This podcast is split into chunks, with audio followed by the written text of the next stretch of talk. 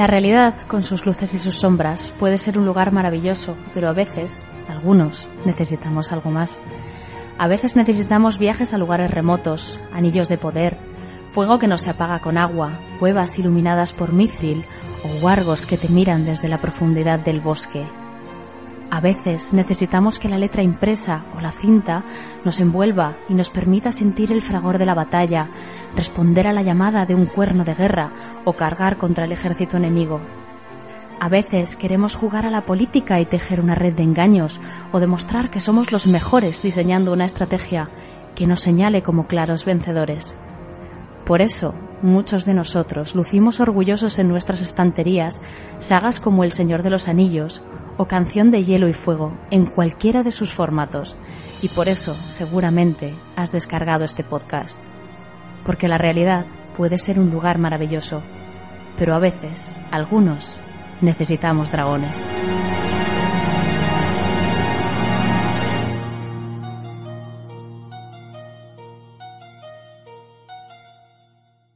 Regreso a Hobbiton.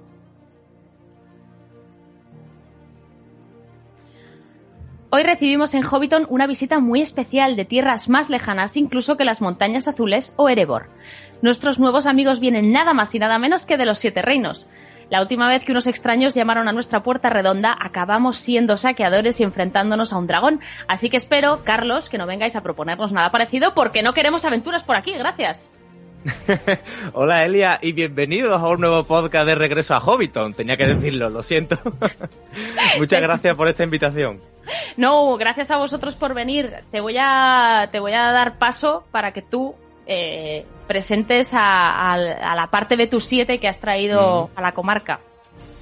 Claro, pues hoy de, de, los siete reinos nos vamos a la comarca, como tú bien dices, y se han venido conmigo. Vero, ¿qué tal? Ay, ya, ¿qué tal? Saludos desde Campo Estrella. Pues eh, os quiero agradecer brevemente esta oportunidad de estar aquí y por supuesto también el trabajo que hacéis, que me encanta y no solo hablo del podcast, sino de la sociedad Tolkien española en general. Así que bueno, pues muchísimas gracias. Y Capi, ¿qué tal?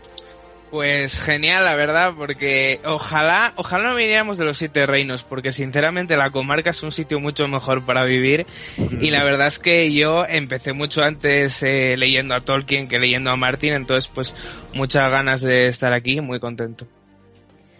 Muy bien, nosotros encantados de teneros. Eh, por mi parte, yo tengo refuerzos también, tengo parte de la compañía del anillo aquí. Está con nosotros Nai, eh, Nai Maigo Van Nai. Hola, ¿qué tal? Bienvenidos a los visitantes. Y nuestro profesorcillo que va a subir de rango esta, en este programa y va a ser el Senescal, para diferenciarle del otro Carlos. Senescal, ¿cómo estás? Muy bien, muy buena. Me ha gustado lo de Senescal, qué buena idea. ¿Cómo no se nos habrá ocurrido antes, verdad? Bueno, tres de los siete y tres de la Compañía del Anillo. Este programa ya, ya promete bastante.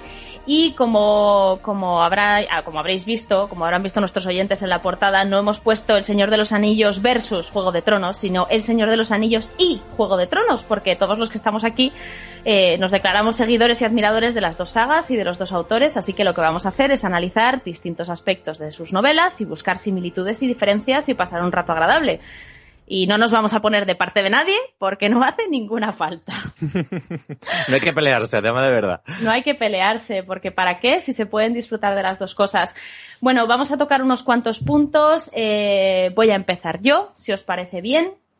Eh, y voy a hablar de, del estilo literario de las obras y un poquito de, del narrador que se usa en El Señor de los Anillos y en Juego de Tronos, que son muy diferentes. Eh, bueno, para que los oyentes lo sepan, presentaremos un punto, lo expondremos brevemente y luego se podrá debatir y tirarse cosas o no.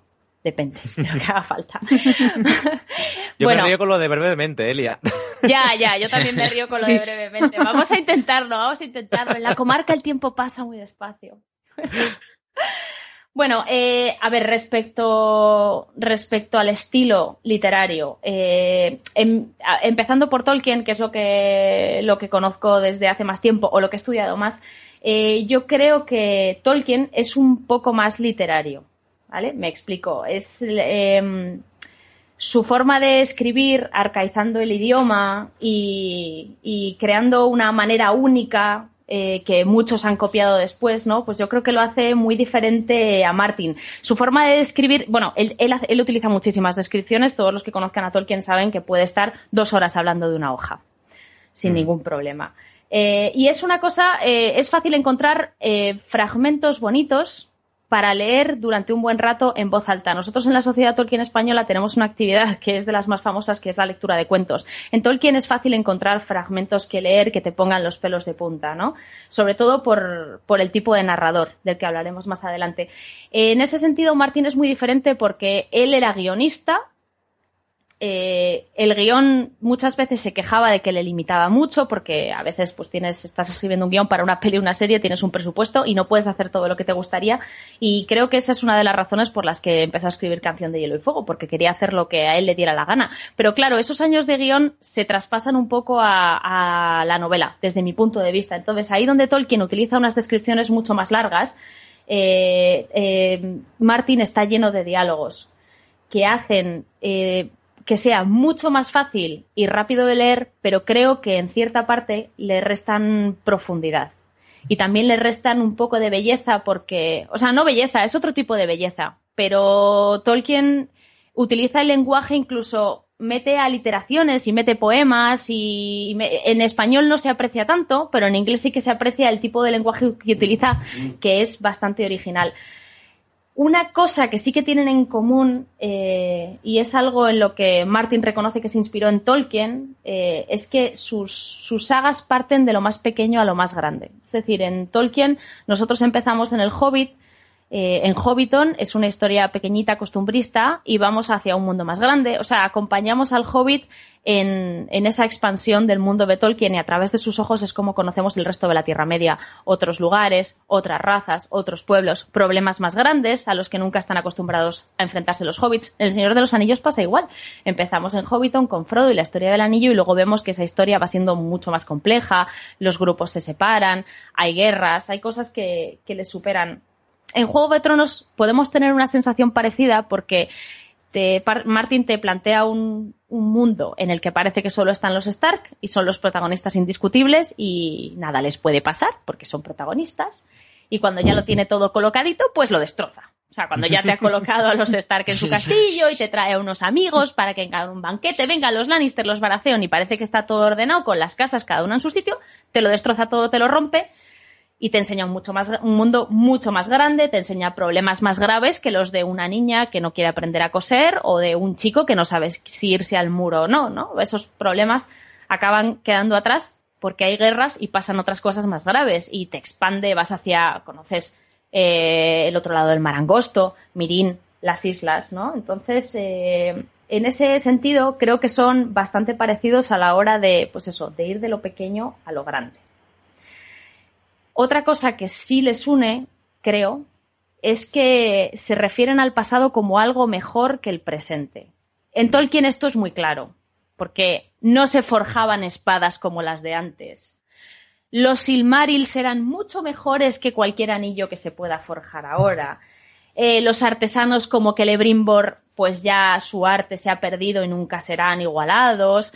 En el Silmarillion los elfos se enfrentan a, a Balrogs incluso a dioses y en la tercera edad pues se hacen caquita con el becario de Melkor, que es Sauron, ¿no? Eh, y en Canción de Hielo y Fuego no es tan evidente, pero yo creo que sí que tiene un regusto parecido, ¿no? La antigua Valiria era maravillosa, antes había dragones que surcaban los cielos y sus jinetes, antes se forjaban armas de acero valirio y ahora se ha perdido ese arte de forjarlas porque ahora eh, tienes que reforjar las espadas que hay, pero no puedes crear acero valirio nuevo. Eh, antes la gente, yo que sé, conocía historias de héroes fantásticos eh, había más nobleza, incluso parece que antes en el mundo de Poniente la gente era más como le educar, como le, hicieron creer a Sansa que era, ¿no? Entonces yo creo que eso es algo que también tienen en común los dos. Y ya voy a llegar al último punto de mi discurso, que son los narradores, ¿vale? Eh, el narrador de Tolkien es omnisciente.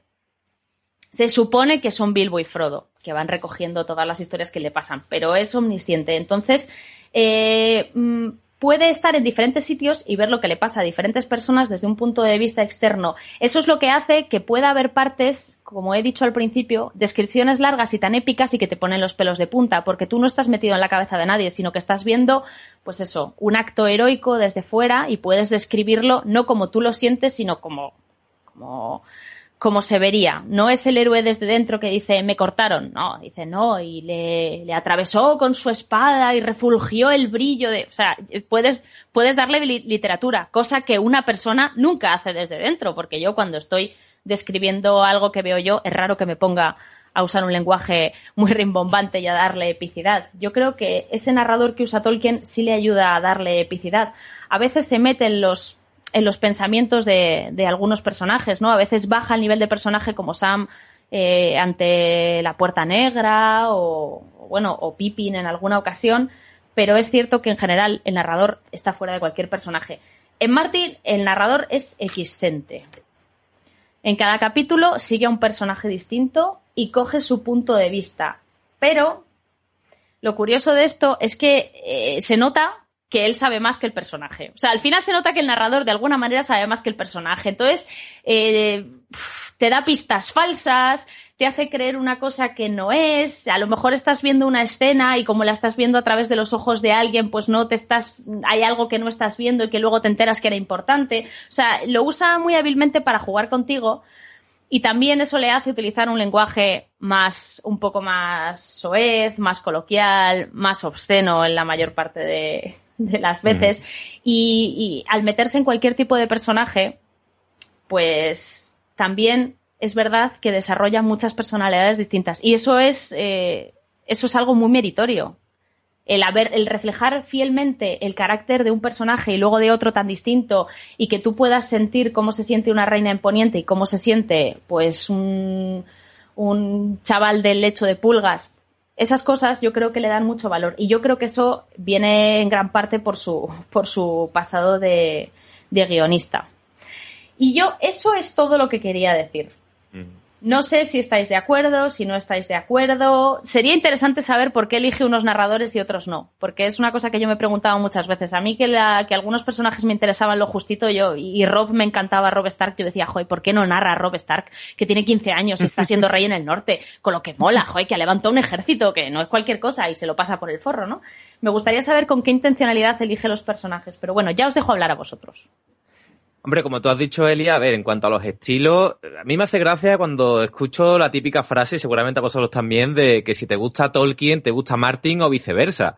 Y sin, sin embargo, yo pienso que lo único que tienen en común, a grandes rasgos, aparte de lo que tú has comentado, que es verdad, es que se mueven en una fantasía medieval, ¿no? Como género. Luego son totalmente diferentes, como tú has dicho. Tolkien, el estilo que tiene es, es totalmente, pues, descriptivo, tiene quizás menos acción, y Martin es un estilo televisivo, por así decirlo. Como tú has dicho, después de tantos años siendo guionista, eh, Martin te hace los capítulos de 8, 10 páginas y es como un guion de, de, una serie prácticamente visto desde el punto de vista del personaje. Otro punto que tú has comentado muy interesante, que claro, no es lo mismo ver una, una batalla los campos de Pelen ¿no? desde el punto de vista de Merry o de Pippin, que verla de, desde un hobby, ¿no? Que lo, que lo ve todo quizá más magnificado, ¿no? La visión infantil de, de los hobbies tan bonita que tenían antes de todo la, la guerra del anillo. Y sin embargo, en, en Martin también es más difícil, creo yo, el, eh, crear la personalidad de Tyrion, la personalidad de Cersei, la personalidad de Arya, una niña de, de 8 años, es decir, que son completamente diferentes en ese aspecto y, y, cada uno maestro en lo suyo, ¿no? Porque a pesar de que el propio Martin dice que se enorgullece de que le comparen con, con Tolkien, a quien no, ¿no? Pero sin, sin embargo no, no bebe tanto en realidad, más que la fantasía medieval, que la instauró como tal Tolkien, por así decirlo. Sí, yo quería decir que, o sea, por una parte, el hecho de que se meta tanto en los personajes, que te meta en lo que piensa, Martín me refiero, ¿vale? Que te meta en lo que piensan los personajes, te los acerca mucho, ¿no? Hace que el lector se pueda sentir mucho más identificado con, con cada uno de ellos. Y aunque sí que es verdad que también echas de menos muchas, um, ciertos puntos de vista, ¿no? Pues como por ejemplo el que ha mencionado Elia de, Rob, eh, también es eso, yo creo que juega muy hábilmente con lo que quiere el autor que sepamos y lo que no quiere que sepamos, ¿vale? E incluso cuando nos meten algunos puntos de vista, como por ejemplo el de Edar, hay información que el narrador omite o que eh, entrega, pero de forma como muy... Eh, te doy un poquito, pero no te lo doy todo. Véase partes de la teoría R más... Em, em, uy, madre mía. R más L igual, a J. Sí, sí, sí, R más L igual a J, pues en algún punto de vista de Ned te deja caer algo, pero no te cuenta todo lo que sabe Ned sobre, sobre, sobre ese tema, ¿no? Y otra cosa que, que me gustaría también señalar es que sí, o sea, una de las cosas clarísimas que, que se ven en su obra y, que trae probablemente de su, um, de su, o sea, de haber sido guionista es los cliffhangers que nos deja en cada capítulo, ¿sabes? Que, que empiezas leyendo, uff, este capítulo de este personaje que ya no me acuerdo ni cómo se había quedado y te deja que dices, mierda, ¿dónde está el siguiente capítulo de este personaje que quiero seguir leyendo, por favor? Y nada, no sé, eso es lo que quería añadir. Mira, en ese sentido, perdona que vuelva a, meterme aquí, pero en ese sentido Tolkien me parece más noble. me parece más noble porque es verdad, bueno, realmente Martin está escribiendo una novela de intrigas y juega a las intrigas contigo. Entonces te engaña muchas veces, te hace pensar una cosa, pero luego es otra. Eh, Tolkien no juega a las intrigas, Tolkien te está presentando una aventura. Entonces no tiene ninguna necesidad de jugar contigo. Es difícil que los personajes te sorprendan en El Señor de los Anillos, ¿no? Sí. Casi los ves venir. A Boromir le ves venir. Mm. Y sabes que se va a arrepentir después porque te cuenta, o sea, él mismo, el mismo narrador te cuenta pues que en realidad es una buena persona y que es un caballero noble y que tal y que, bueno, pero sabes que la tentación está ahí porque además te lo dice desde el principio. Los elfos son perfectos y los hombres tienen tentaciones y se equivocan. Eso está en el Silmarillion casi tal cual. Entonces, eh, sí es verdad que ese punto de vista y esa forma de enfocar la novela hace que sea muy diferente, muy diferente. Son, yo creo, pues eso, lo que hemos dicho, que son escritores muy diferentes porque Tolkien a mí me recuerda un poco al barroco porque cada, cada hoja del libro es una obra de arte y, no por lo que te cuenta, sino por cómo te lo cuenta. Eh, Martin en ese sentido es mucho más eh, útil, es un showrunner de serie que, que consigue avanzar de esa forma una historia muy compleja.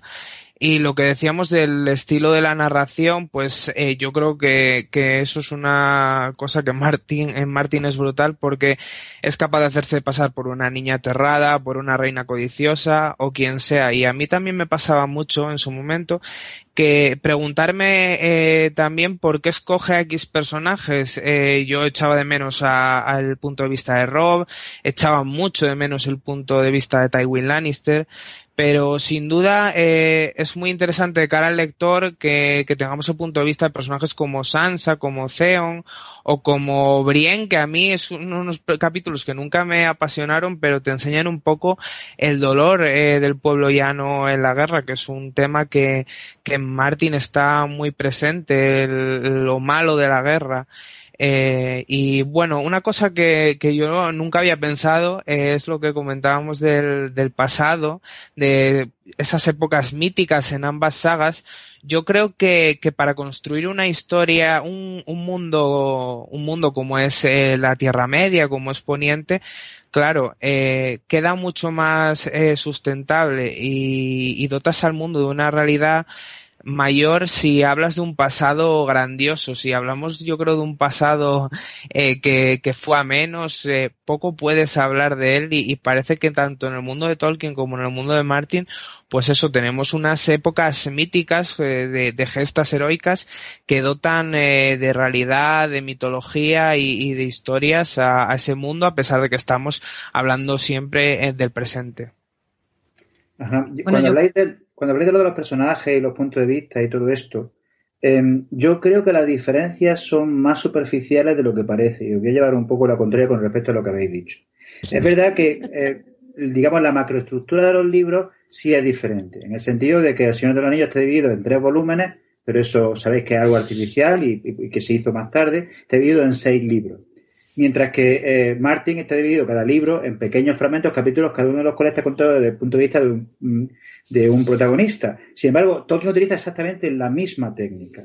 Si pensáis en el libro eh, tercero, que es el, el libro tercero el que cuando se separa la comunidad del anillo, entonces Frodo y va por una parte, Merry Pippin va por otra, Gimli, Aragorn y Legolas van por otra. Cada capítulo sigue a un personaje.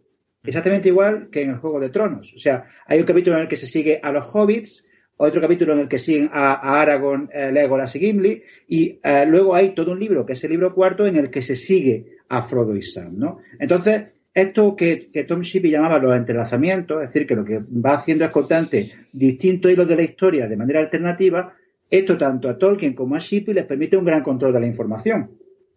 Es decir, le permite jugar contigo. Y yo no estoy seguro de que Tolkien sea tan noble como dice, como dice Miriam. Y estoy, cuando habla Nye de los cliffhangers, yo creo que a veces se nos olvida, porque leímos El Señor del Anillo hace tiempo y sabemos lo que pasa, pero no sé si recordáis que el final del cuarto eh, libro acaba con eh, Frodo muerto y con Sam eh, decidiendo llevar el anillo. Y es en el siguiente libro cuando se sabe que es que en realidad Frodo no estaba muerto. Pero es que el, quinto libro, que es el que acaba con la, frente a la puerta negra, después de la, de las, de la batalla del Pelennor, acaba con Pippin desvanecido, la batalla perdiéndose y una voz de, fondo que dice llegan la águila. Y de repente te lleva a Frodo y Sam. Entonces, eh, existe exactamente, bueno, y el segundo libro acaba con la muerte de Gandalf, o sea, no hay, hay, hay pocos cliffhangers mucho más grandes que eso y con el viaje a través del anillo y la ruptura de la comunidad, ¿no? Entonces, eh, eso existe exactamente igual en, en, en, Tolkien como en George R. R. Martin. Lo que hace Martin es ponerle nombre. O sea, eh, Tolkien, al capítulo en el que aparece Merry y Pippin siendo prisioneros de los orcos, le podría haber puesto Merry y Pippin. Y el capítulo en el que aparece Legolas, le podría haber puesto o Gimli Aragorn, podría haberle puesto Aragorn, ¿no? pero él lo hace de esa otra manera, digamos, un poco más tradicional. Pero creo que los dos utilizan la misma técnica y con la misma idea del control de la información. Dos ideas más que quería decir. Con respecto al punto de vista, sí que hay una cuestión diferente y es que eh, en Tolkien siempre se ve el punto de vista de los pequeños. Es decir, todo está contado desde el punto de vista de Merry, de Pippin, de Frodo y de Sam. Entonces, se les sigue un poco a cada uno de los lugares por donde van yendo. Esto quizá cuando se sigue a Aragorn y ahí eh, se ve menos lo que sienten los personajes y eso incide en lo que se ha dicho del tono épico, que es los pequeños viendo a los grandes. En Martin, y esto es una cosa que haremos más adelante, lo que ocurre es eh, que son los grandes los que vemos sus miserias, a diferencia eh, de Tolkien, en el que los grandes se ven desde abajo, y ahí los que son buenos, los que son malos, se haremos más adelante, pero se le permite ver qué es lo que, hay, es lo que hay dentro de los malos. ¿no? Con respecto a la complejidad que habéis dicho, ¿verdad? Que Tolkien es épico, pero Tolkien también es elegíaco, también hay dolor, como ha dicho Miriam, por las cosas que se han perdido, y también es lírico, es decir, también hay un mucho de descripción de la naturaleza y de expresión de los sentimientos a través de la naturaleza, que todo eso está más ausente en, en Martin. Y a cambio, en Martin hay un mayor grado de variación lingüística. Es decir, mientras en Tolkien lo que hay es mucho lenguaje formal, mucho lenguaje literario, mucho lenguaje arcaico y arcaizante, en Martin existen los dos extremos de la lengua. Por una parte, el extremo muy formal, cuando están hablando los consejos de los reyes, bla, bla, bla, bla, pero luego también existe el más informal, el de los tacos, el de los insultos, el de la referencia al sexo, que no está, por ejemplo, en el Señor de los Anillos. Entonces, desde ese punto de vista, tiene un mayor registro de variedad lingüística que el Señor de los Anillos. Sí, yo para completar un poco lo que ha comentado antes Nay y de lo que habla ahora el Senescal, Carlos, eh, quería, quería resaltar lo que es eh, la humanización de los personajes en Martin con respecto a la idealización de Tolkien, ¿no? Porque poniéndome un poco escatológica, uno no se imagina a Aragorn parándose un momento para ir a hacer pis, por ejemplo, y sin embargo, pues en Canción de Hielo y Fuego sí, los personajes tienen ganas de comer, de ir al baño, tienen necesidades eh, humanas que, que bueno, que eh, no tienen mucha cabida en, en, el universo de Tolkien, salvo alguna excepción, oye, contada como los hobbits y su afición por la comida, pero en general, en general eso, esa parte es bastante diferente. Muy bien, Vero, quédate si quieres, ya que estamos, y como hemos hablado de, de, de la forma de escribir de los autores, quédate y nos hablas de lingüística que pues no, es, no, es, lo mismo que la forma de escribir de los autores, pero sí que tiene, sí que está relacionado sobre todo con, con las cosas que introduce Tolkien, que, que, quizá es lo que más se pueda destacar de él, ¿no? Las lenguas que crea mm. Para, la Tierra Media. Aquí os vamos a dar sopas con ondas, ¿eh? O sea, sí. mucho. bueno, ante todo no diréis que no soy valiente eligiendo el tema de la lingüística teniendo aquí a un catedrático en filología, ¿eh? No, no, catedrático no, profesor titular. Bueno, bueno, perdón, perdón. Mejor todavía. No, no, al contrario, al contrario, que te con más. Calla, calla, qué susto. bueno, pues eh, este punto se podría resumir en dos frases. Lenguas que creó Tolkien, muchas y muy desarrolladas. Lenguas que ha inventado Martin, pues ninguna. Palabras o frases sueltas de dos lenguas. Así que 1-0. Bueno, estos dos autores, Tolkien y Martin, pertenecen a dos mundos diferentes sus historias han sido muy, muy diferentes, sus vivencias, sus influencias. Ya hemos hablado del tema de que, bueno, pues Martín antes fue guionista y eso pues le ha influido mucho en su forma de escribir. Y bueno, pues todo redunda en su obra. Y digamos que dentro del árbol de la fantasía pues han crecido como, como dos ramas distintas, ¿no? Eh, Tolkien era meticuloso con cada detalle y creó pues un universo completo y súper complejo y por supuesto creo también las lenguas que se hablaban en él y que gracias a vosotros pues podemos aprender poquito a poco cada mes con los cursos de élfico. Bueno, pues eh, comenzó, como todos sabemos, eh, su interés en el inglés antiguo. Y la verdad es que, aunque yo sabía de su gran conocimiento de las lenguas, no me había parado a indagar sobre la cantidad de idiomas que conocía, latín, francés, alemán, finlandés, noruego, antiguo, español, pero vamos, lo maravilloso no es solo que mostrase este amor por las lenguas, sino que además pues tenía una inquietud y, una creatividad mm, inmensa como para, basándose en algunas de ellas, crear sus obras maestras como fueron el Sindarin y el Cueña, lo que todos conocemos como élfico, vaya, y que, y bueno, y otras más, aunque mm, son las más conocidas, pues no son, no son las únicas tuvo en cuenta incluso el resultado estético de las lenguas que creaba, la pronunciación y demás, pero también la gramática, reglas, un desarrollo de un idioma, incluso con un alfabeto, la grafía que puede utilizarse para varias de las lenguas que creó el Tengwar, que me parece lo más bonito del mundo mundial. Y bueno, por su parte, George R. R. Martin introduce en su obra pues unas palabras sueltas de dos idiomas inventados, como por ejemplo son el Alto Valirio y el Dothraki, que son eso, palabras sueltas. Concretamente, eh, sobre el Dothraki, pues él mismo ha reconocido que fueron palabras de creación esporádica, que yo ya me lo imagino dando un cabezazo al teclado y lo que salga, no sé, eh, no se basó en nada, no, no había un trabajo detrás de, de esas palabras, ¿no? Pero llegó la serie de televisión y ahí había un problema, porque, bueno, pues en un ejercicio de coherencia, los creadores se dieron cuenta de que si iban a mostrar a un grupo de dos rakis hablando entre ellos, tenían que hacerlo en su propia lengua, porque ellos no saben hablar la, lengua común, ¿no? En el libro Martin, pues puedes poner simplemente eh, los dos rakis intercambiaban bromas y pullas por encima de las hogueras con unas voces que a los oídos de Dani sonaban ásperas y extrañas. Y ya está. Y no hay que poner esas bromas y esas pullas en palabras. Pero en la serie sí. Si está ahí Daenerys sentada entre los dos Raki, ellos tendrán que hacer esas bromas y esas pullas en su lengua, ¿no? Entonces, fue cuando HBO contrató a David J. Peterson, que es miembro de la Sociedad para la Creación de Idiomas, y que tuvo que desarrollar de forma muy básica, eso sí, esta lengua, el Dothraki, pues a partir de, esas siete palabras que aparecen en los libros, teniendo en cuenta que tenía que coincidir con esto, con, esto que, esto poco que había, y también cumplir con la descripción del autor. El autor había dicho pues que era una lengua áspera y tenía que conseguir eso, pero además tenía que ser fácilmente pronunciable por los actores, ¿no? Porque ellos se tenían que aprender esos pequeños diálogos en esta lengua dothraki. Así que bueno, pues con estas grandes limitaciones, un ajeno a la obra de Martin, contratado por HBO, pues tuvo que crear eh, un vocabulario, una breve gramática adaptada pues a las necesidades de, la serie en un principio, ¿no? De hecho, bueno, hoy en día es posible aprender Dothraki gracias a que HBO publicó un libro y también hay varias webs que se dedican pues a difundir el conocimiento de, esta lengua. No tiene, por supuesto, nada que ver con la cantidad de webs que hay donde puedes aprender élfico, pero bueno. Eh, y en la obra de Martín también hay otras lenguas, eh, una en concreto que por desgracia pues aún no se ha desarrollado tanto, y digo aún porque estamos hablando de una obra inacabada por el momento, ¿no? Quedan dos libros y algunas temporadas más de la serie y no sabemos si va a ser necesario que hagan como con el Dothraki y tengan que publicar también un libro de, Alto Valirio, ¿no? El famoso Valar Morgulis, que hemos visto en merchandising, eh, incluso fue el título de uno de los capítulos de la serie, pues es una frase en Alto Valirio. todos los hombres deben morir, ¿no?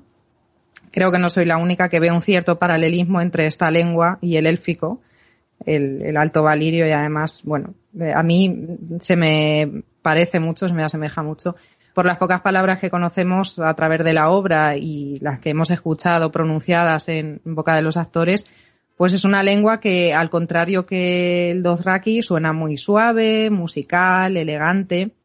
Claro que era la lengua que utilizaban los valirios, ¿no? Los señores de dragón, esos eh, seres, bueno, eran personas humanas, ¿no? Pero eh, tienen como reminiscencias élficas, ¿no? Eran todos tan guapos, tan perfectos, tan rubios, tan avanzados también en comparación con el resto del mundo conocido, en, sobre todo en las épocas más tempranas de, la historia de, del mundo de Canción de Hielo y Fuego. Eh, sobre esta lengua se tienen muy pocos datos, se conocen pues eh, palabras sueltas, eh, alguna frase compuesta por dos palabras. Se supone que es una lengua muerta que luego derivó en el valirio y sus muchos dialectos que ahora se hablan en las ciudades libres, que eran antiguas colonias valirias. Y bueno, pues igual que pasó con el Dothraki, fue David J. Peterson el encargado de crear los pocos diálogos en esta lengua que hemos podido ver en la serie por ejemplo, el discurso que da Daenerys a los Inmaculados y que acaba con el famoso Dracaris, ¿no? Eh, pues eh, se hace mención a otras lenguas en la saga, un montón de lenguas, la carciense, la lengua de Asai, el lazareno, en cada zona, digamos, eh, sobre todo en esos, se hablan lenguas diferentes. Por ejemplo, en las islas del verano, que están más alejadas de, de lo que es Poniente y de lo que es esos también, en fin. Lo normal, en un mundo muy grande, pues en cada parte se habla una lengua diferente, ¿no? Pero se, solamente se mencionan. Se explica quizá alguna característica breve a lo largo de la saga, pero nada más. No, no las conocemos, no se han inventado, no hay una gramática ni, ni una explicación ni nada. Eh, y bueno, para finalizar, simplemente quiero señalar el hecho de que se ha criticado mucho a Martin, tanto por el nulo desarrollo de las lenguas como también por el hecho de, crear la lengua común que bueno, es la que se habla en todo Poniente, sin tener en cuenta diferenciaciones según zonas, eh, la evolución a través de los siglos. Mm, a ver, aquí hemos tenido, bueno, primero había latín, luego el castellano antiguo, luego no sé qué, en fin. La cosa va, evolucionando, ¿no? En Poniente, por ejemplo, una persona de Dorne puede coger un escrito de Invernalia de hace dos mil años y entenderlo perfectamente porque la lengua común se ha mantenido, ni ha evolucionado, ni varía ni según la localización geográfica, ni según la época, ni nada. Es una opinión compartida por algunos fans, yo no sé qué pensaréis vosotros. Personalmente, mm, yo como lectora no soy quien para criticar el hecho de que un autor desarrolle más o menos unas lenguas que aparezcan en su obra, ni que una lengua no la haya hecho evolucionar ni nada. Esto era simplemente un dato y, y bueno, aparte, por supuesto que agradezco a Tolkien el hecho de que crease todo lo que creó porque aparte de todo el universo, toda la historia y todas las aventuras y todo, me parece mm, maravilloso, sobre todo el, tema de las lenguas y bueno, de la misma forma disfruto de la obra de Martin porque cada uno pues tiene sus, sus cosas. Muy bien, eh, yo quiero comentar que la diferencia fundamental, bueno, yo no comparto esa opinión de los fans de que de echarle en cara a Martin nada, ¿no? Aquí nadie nos debe nada. Esto es tal cual. Cada uno escribe lo que quiere. La diferencia, claro, la diferencia entre los dos es que Tolkien creó una lengua y un mundo donde se pudiera hablar esa lengua. O sea, cuando Tolkien desarrolla el élfico, y empieza a pensar en qué clase de mundo podría ser ese en el que se hablara esa lengua.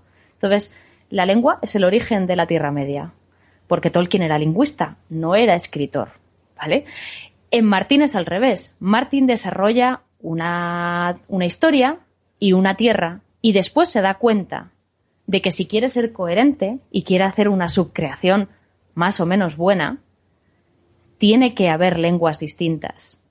Pero es una consecuencia que viene después de crear la historia, con lo cual no se le puede pedir a Martin que sea Tolkien, porque son, son cosas diferentes. Lo que sí que entiendo que puede pasar es que si estás acostumbrado a Tolkien, luego llegas a Martin y las cosas te chocan, porque a mí me pasó. Yo estoy acostumbrada a un nivel en lenguas de una cierta calidad, porque Tolkien era un obseso de eso y estaba muy preocupado. Y entonces cuando llego a Martin lo disfruto y no le exijo nada, pero es verdad que hay cosas que te suenan raras, ¿no? Como los nombres, por ejemplo, Tolkien pues en eso tenía mucho cuidado y a mí me, me resulta extraño que en un mismo sitio pueda haber un Tywin, que es un nombre rarísimo, y que su hijo se llame Jaime como se llama mi primo, ¿no?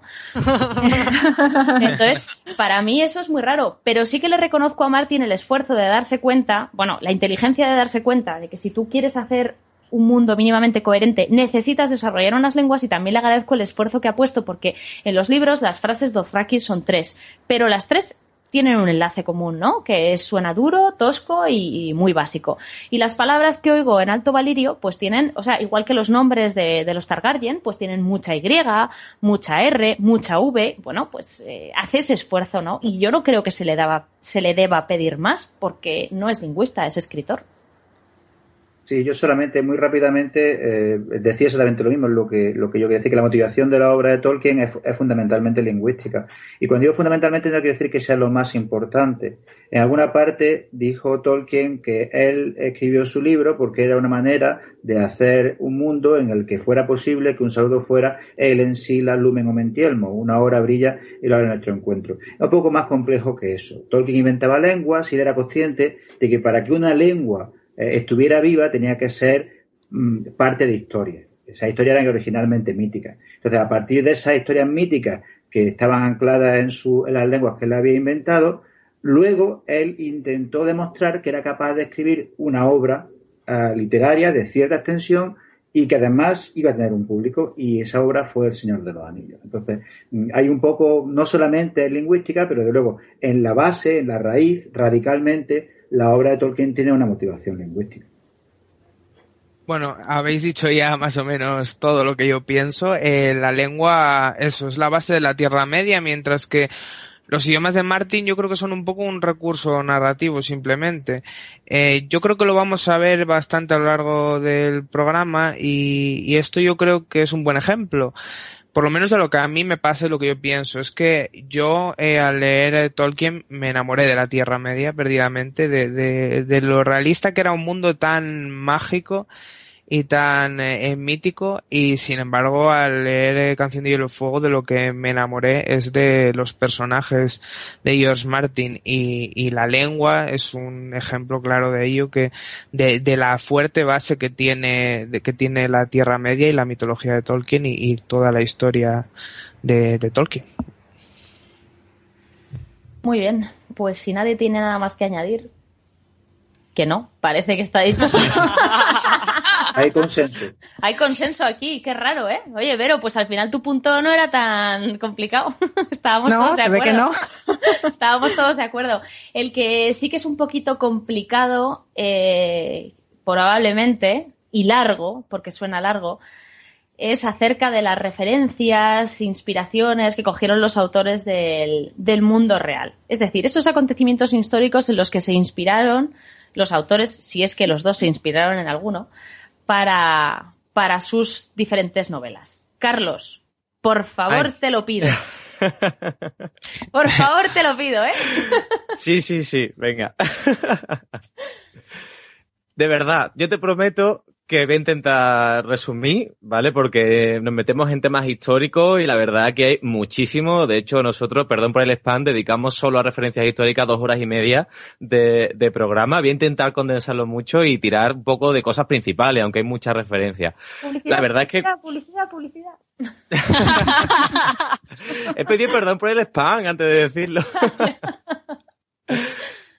la verdad es que los dos tienen muchas diferencias, sin embargo, tienen, como hablamos antes de preparar, antes de hacer el podcast, en preparación, en pre-podcast, como decimos, hay más diferencias que similitudes, ya que eh, yo creo que la gran característica de ambos, por ejemplo, es que Martin, por un lado, sí que toma referencias, digamos, históricas reales, ¿no? Mientras que Tolkien, investigando un poco, uno se da cuenta muy fácilmente que, que las referencias son casi todas mitológicas, la mayoría de ellas, y de mitología gran parte de ellas nórdicas. Ahora luego la comentaré. Voy a empezar por casa, empiezo por Martin. Y digamos que el pilar fundamental donde se asienta Juego de Tronos, Canción de Hielo y Fuego, o por lo menos los grandes conflictos de la saga y que desarrollan ya los acontecimientos posteriores, sí tiene también base real en la historia real, concretamente en la historia de Inglaterra, con la Guerra de las Dos Rosas, que es una, una serie de conflictos que tuvieron lugar en Inglaterra desde 1455 hasta 1487, no seguidos, sino que son, intercalan periodos de paz con periodos bélicos, y aquí vais a ver muchas similitudes, es decir, los principales eh, intérpretes o, o luchadores, los dos bandos principales de esta Guerra de las Dos Rosas, son, por un lado, la casa Lancaster, que cuyo, cuyo emblema es una rosa roja, y por el otro lado a la casa York, con una rosa blanca de emblema, es decir, desde los propios nombres ya vemos similitudes, os recordará lógicamente a la casa Lannister y a la casa Stark, los, York, respectivamente, y aquí se ven claramente que, que, tiene grandes referencias. Es decir, este conflicto empezó, aunque se asienta un poco antes, empieza ya con el reinado de, de Eduardo III de Inglaterra. No voy a decir muchos nombres porque es muy lioso, pero se pueden ver ya los inicios en 1422, cuando la corona de Inglaterra pasa a Enrique VI de Lancaster. Casualmente se puede también hacer un símil con personajes de, de Canción de Hielo y Fuego y era un bebé de nueve meses y ahí entran los dos bandos, digamos, intentando controlarle. La verdad es que la guerra de las dos rosas es muy extensa, entran muchísimos factores en, este conflicto y la verdad, si os ponemos a, a hacer símiles, es que están casi clavados porque básicamente lo que estas casas están luchando es por controlar el trono de Inglaterra. Es decir, por un lado tenemos al trono de hierro y aquí tenemos al trono de Inglaterra con un bebé que al personaje que se puede hacer similar es a Robert, que luego lo comentaré un poco por encima, Robert Baratheon, aunque siendo un bebé, pero el caso es controlar el trono y familias enfrentadas entre sí, grandes familias enfrentadas entre sí. La diferencia es que estas dos sí vienen por una línea en común, la, la Lancaster y la York, a diferencia lógicamente de los Lannister y los Stark, pero hasta los colores de los emblemas se pueden, eh, se pueden interpretar, ¿no? Como los colores Lannister y los colores Stark. Por otro lado, también mm, un gran acontecimiento de, Canción de Hielo y Fuego, como es la Boda Roja, también tiene símiles en la historia real, en dos concretamente. Aunque no muy parecido, pero si los mezclamos, sale la boda roja. Por un lado tenemos a la Cena Negra, que tuvo lugar en 1440 en el castillo de Edimburgo, y la verdad es que también fue una gran putada, porque eh, eh, hubo un conflicto entre clanes escoceses, de hecho el clan Douglas, que se hizo muy poderoso en Escocia por aquellos años, lo consideraban los demás clanes una amenaza. Entonces planearon el asesinato de, de las cabezas de este clan. Concretamente, William Douglas, que tenía 16 años, y su hermano menor, los invitaron a, cenar con el rey Jacobo II de Escocia, y esa cena, eh, muy a la boda roja, se desarrolló al principio como demasiado cordial, ¿no? Que se le dio una gran bienvenida, se brindaba por ellos, aun siendo, digamos, los rivales, entre comillas, o los más poderosos, la gente a los que querían matar. Y de buenas a primeras eh, aparece, llevaron a la, a la cena una cabeza de toro, que por entonces simbolizaba la muerte. Y más aún empezaron a sonar tambores y gaitas, que por aquel entonces eran instrumentos que se llevaban a la guerra, que simbolizaban la guerra. De momento, pues eh, detuvieron a los hermanos, los llevaron a Castle Hill y los directamente los juzgaron. Pero ese juicio fue un poco paripé, porque con las mismas los juzgaron, los condenaron y lo mataron. Así que más o menos se verán un poco las similitudes de esa cena que es un paripé para acabar con unas cabezas de, un gran clan. Y por otro lado, tenemos la masacre de, de Glenclow, perdón, que también tuvo lugar en Escocia, concretamente el 13 de febrero de 1692. Y estaba también muy organizado porque se dio lugar en tres sitios diferentes. Eh, os va a sonar el nombre del clan, el clan McDonald's. sí, sí, vale, coña, pero... Pero el... ahora. pues el clan McDonald's, eh, cuando uh, coronaron a Guillermo de Orange como rey de Inglaterra y de Escocia, estaban un poco en contra de este rey. Y el rey, eh, Guillermo, les impuso que les juraran lealtad. ¿Qué hizo este clan, el clan McDonald's? Pues eh, fueron un poco cabrones porque dejaron hasta última hora, les dio como, como, como tope de, para, para declarar lealtad el 31 de diciembre y ese mismo día les juraron lealtad. Por lo que un poco a represalia, el Guillermo de Orange, que era muy cuco, mmm, digamos, eh, para celebrarlo, ¿no? Esta, esta hincada de rodillas invitó, hizo una, una, celebración y tal, y en el hogar de los McDonald's, pues invitaron también a un clan rival, que era el clan Campbell. Pues esa noche, de buenas a primeras, todo eso se celebró, la, la, la lealtad además, pues esa noche el, el clan Campbell se levantó y mató a todo el clan McDonald's, concretamente a 38 McDonald's, entre ellos pues... Se llamaba Burger King. Ningún Burger King. No, no. Hubiera molado más que fuera el clan Burger King, efectivamente. Pero mataron a todos los McDonald's menores de 70 años y quemaron los poblados y demás, y demás. Y además, como digamos daño colateral, 40 mujeres y niños murieron pues a la intemperie, ¿no? Después de haber quemado sus poblados. Ahí se ve un poco que si sumamos la cena negra y sumamos la masacre de Glenclough, sale la, la boda roja, porque más o menos en temas de lealtades es muy, muy similar a Juego de Luego ya voy a pasar por encima por nombres de, de, personajes que están basados, por ejemplo, en Ricardo de York, que fue el protector del reino durante el reinado de Enrique VI. Se puede asimilar concretamente su historia a Ned Stark. Era muy cercano al rey, era su consejero, y acabó, de hecho, muerto en batalla. Bueno, en batalla perdió la batalla, lo decapitaron y su cabeza se exhibió en una pica. Este Ricardo de York estaba muy enfrentado a la mujer del rey, a Margarita d'Anjou, que era una forastera en Inglaterra, era una francesa, una noble francesa que lo habían casado, digamos, por, por conveniencia, ¿no? Después de la guerra de los 100 años.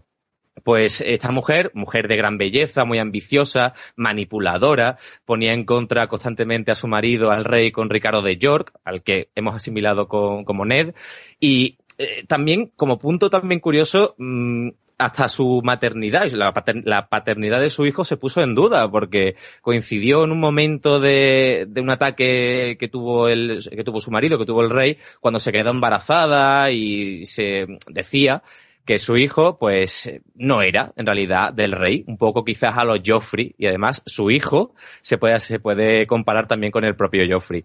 También Ricardo III y los príncipes en la torre se asimilan perfectamente a Theon, a Bran o a Rickon, estoy pasando muy rápido. Si queréis un poco indagar en la historia, meteros en internet, que lo vais a encontrar porque es muy interesante. Ricardo III, que era el tío de, de estos niños, de, de, se me acaban de ir el nombre. Bueno, ah, luego me saldrá. luego me saldrá. Eh, digamos, cuando iban a, coronar a los niños como rey, los secuestró y los encerró en una torre, eh, alegando que eran hijos ilegítimos, que, que, su, que el matrimonio de sus padres pues había sido eh, ilegal, por así decirlo, que no había, que había sido en secreto. También se asimila con el matrimonio de Rob y, Jane Westerling en, en Canción de Hielo y Fuego. Y estos niños pues nunca se volvieron a ver. Nueva similitud con Bran, con Rickon, que sabemos que Bran está por allá por el norte, que Rickon está, pues no sabemos dónde. Lo curioso es que luego apareció un tal eh, Perkin Warbeck que aseguró que era uno de estos niños y reclamó el trono. Quizás a lo mejor veamos aparecer a Rickon eh, en el futuro. Como decía Eduardo IV, también se asimila a Robert, también incluso en las mismas descripciones. Se hablaba de Ricardo IV y si leéis las líneas de Martín, casi se comparan, se, se copia prácticamente de cómo era Eduardo IV en su juventud. Y por último, así de personaje, Eduardo, de Lancaster, que era el hijo de Margarita d'Anjou, un tío sanguinario, era un niño sanguinario que solo le importaba la guerra, era muy belicoso, es decir, hemos visto una serie de personajes que con sus matices, con inspiraciones, pero es que mm, si lo desarrollamos más extensamente, son casi calcaos a los personajes de, de Juego de Tronos. Luego la cadena del agua negra, como la, cadena de Constantinopla, el fuego valirio como el fuego griego, etcétera, etcétera. Eh, como elemento común entre Martin y Tolkien, lo que más veo es a, la Valiria de Martin y al Númenor de Tolkien, que sí se parecen demasiado y se comparan además con la Atlántida, ¿no? Con esa civilización muy avanzada, desaparecida y demás. Eh, los valirios, pues como hemos comentado antes, casi semiélficos, ¿no? Unos hombres con muy guapos, muy tal, con un dominio de la herrería sublime, con la construcción exactamente igual. Los numenorianos, que vamos a contar de ello. Tenéis un podcast magnífico dedicado a Númenor. Pues ese es el punto que veo yo más, eh, más similar entre estos dos. Y ya hablando de Tolkien, en, en cuanto a referencias, no me quiero meter a hablar del, mito altúrico porque se puede dedicar un podcast a ello, como Gandalf, como Merlín, Andurir, Andurir como Excalibur, a la mitología griega con los Valar, ¿no? Mangue como Zeus, eh, Ulmo como Poseidón, Melkor como el propio Hades. No quiero compararlo con el cristianismo porque Tolkien era muy, eh, no era precisamente la analogía que le gustaba hacer, pero también se ven esas reminiscencias, ¿no? A pesar de haber un dios único como era Eru, eh, Eru Ilúvatar, sí hay unos dioses entre comillas, menores que se pueden comparar con los dioses griegos. El punto grande, que con el que ya voy a finalizar, porque podría pegar aquí horas, es con el de la mitología nórdica, es decir, eh, investigando un poco los Edda, que es una, unos textos medievales eh, de 1200 del siglo XIII. Hay dos, la Edda poética y la Edda prosaica. Pues en esta Edda, fijaos, a ver si suenan los nombres, se pueden ver nombres como Dwalin, Bifur, Bafur, Bombun, Ori, Nori, Thor, Glowing y hasta Gandalf aparecen los Eddar. no sé si os suenan los nombres de algo, pero... ligeramente, ligeramente. Sí, no, a mí me recordan a algo los nombres de estos enanos. Y Gandalf, que también aparece como un enano, pues también eh, salen los Eddar.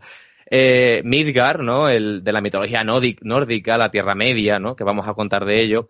Y me, hizo especial eh, eh placer descubrir ¿no? un poco la historia de Balder, de un dios nórdico que los estudiosos, si no ahora Carlos me corrige, lo asimilan con la propia línea real de los reyes de Númenor. Es decir, Balder era un dios, hijo de Odín, cuya muerte simbolizaba la llegada del Ragnarok pues eh, Loki, eh, digamos, lo engañó porque este Balder era inmortal, porque su madre y tal, eh, digamos, hizo que fuera inmortal porque le pidió a todos los elementos que no le pudieran hacer daño, menos al muérdago.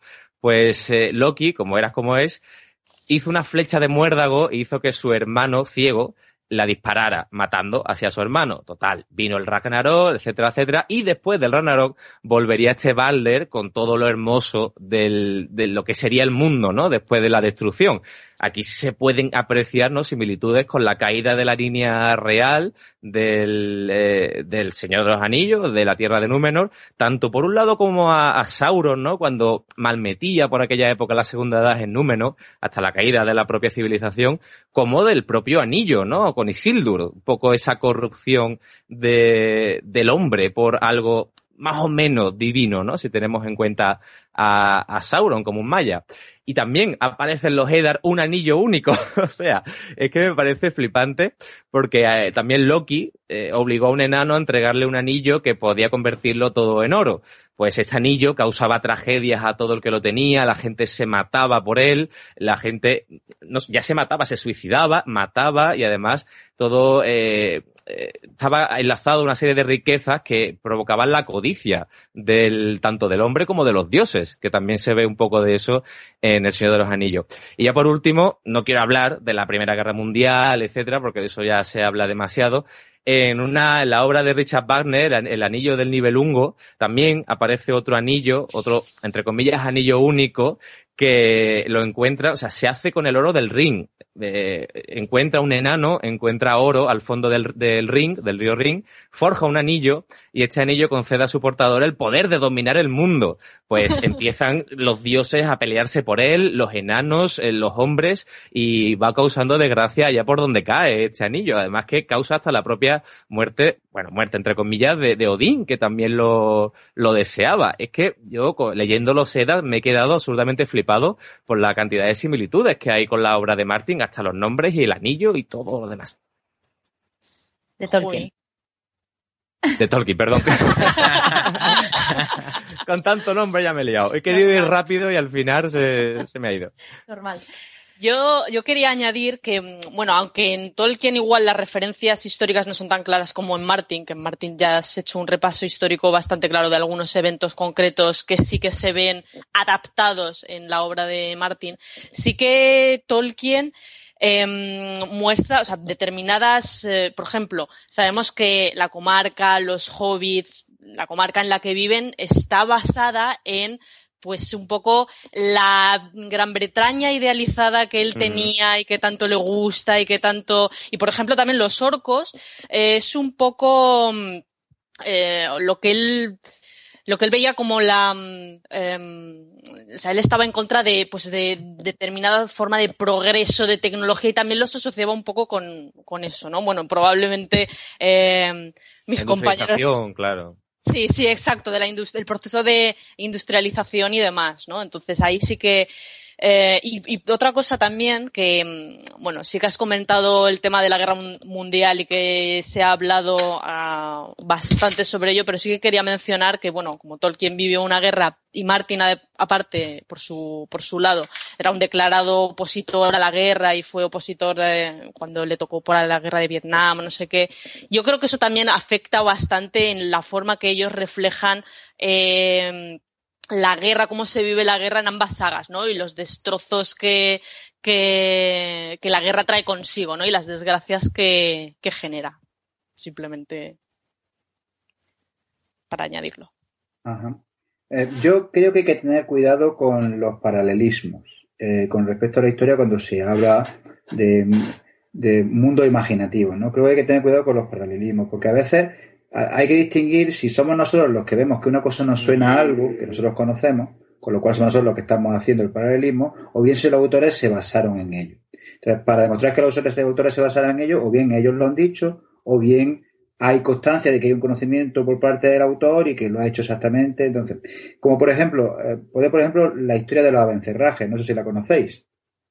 En Granada, el rey Mulacén, el rey Muleyacén y su hermano el Zagal tenían una familia noble, que eran los abencerrajes, que por lo visto eran muy poderosos. Entonces, según se cuenta en la leyenda, quizá para cortar el poder que tenían o por alguna cuestión de una pelea amorosa que hay de fondo por una mujer, que es lo que se cuenta, por ejemplo, en la serie Isabel, lo que hace Bulacén es invitar a todos los abencerrajes a la Alhambra, a un salón que luego se llamará como la sala de los abencerrajes.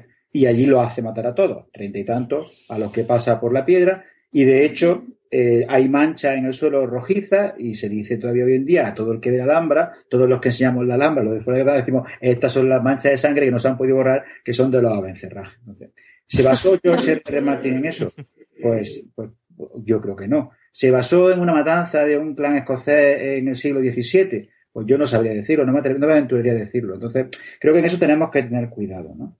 Eh, sin embargo, sí que hay un par de cosas que son, una de ellas es la intertextualidad.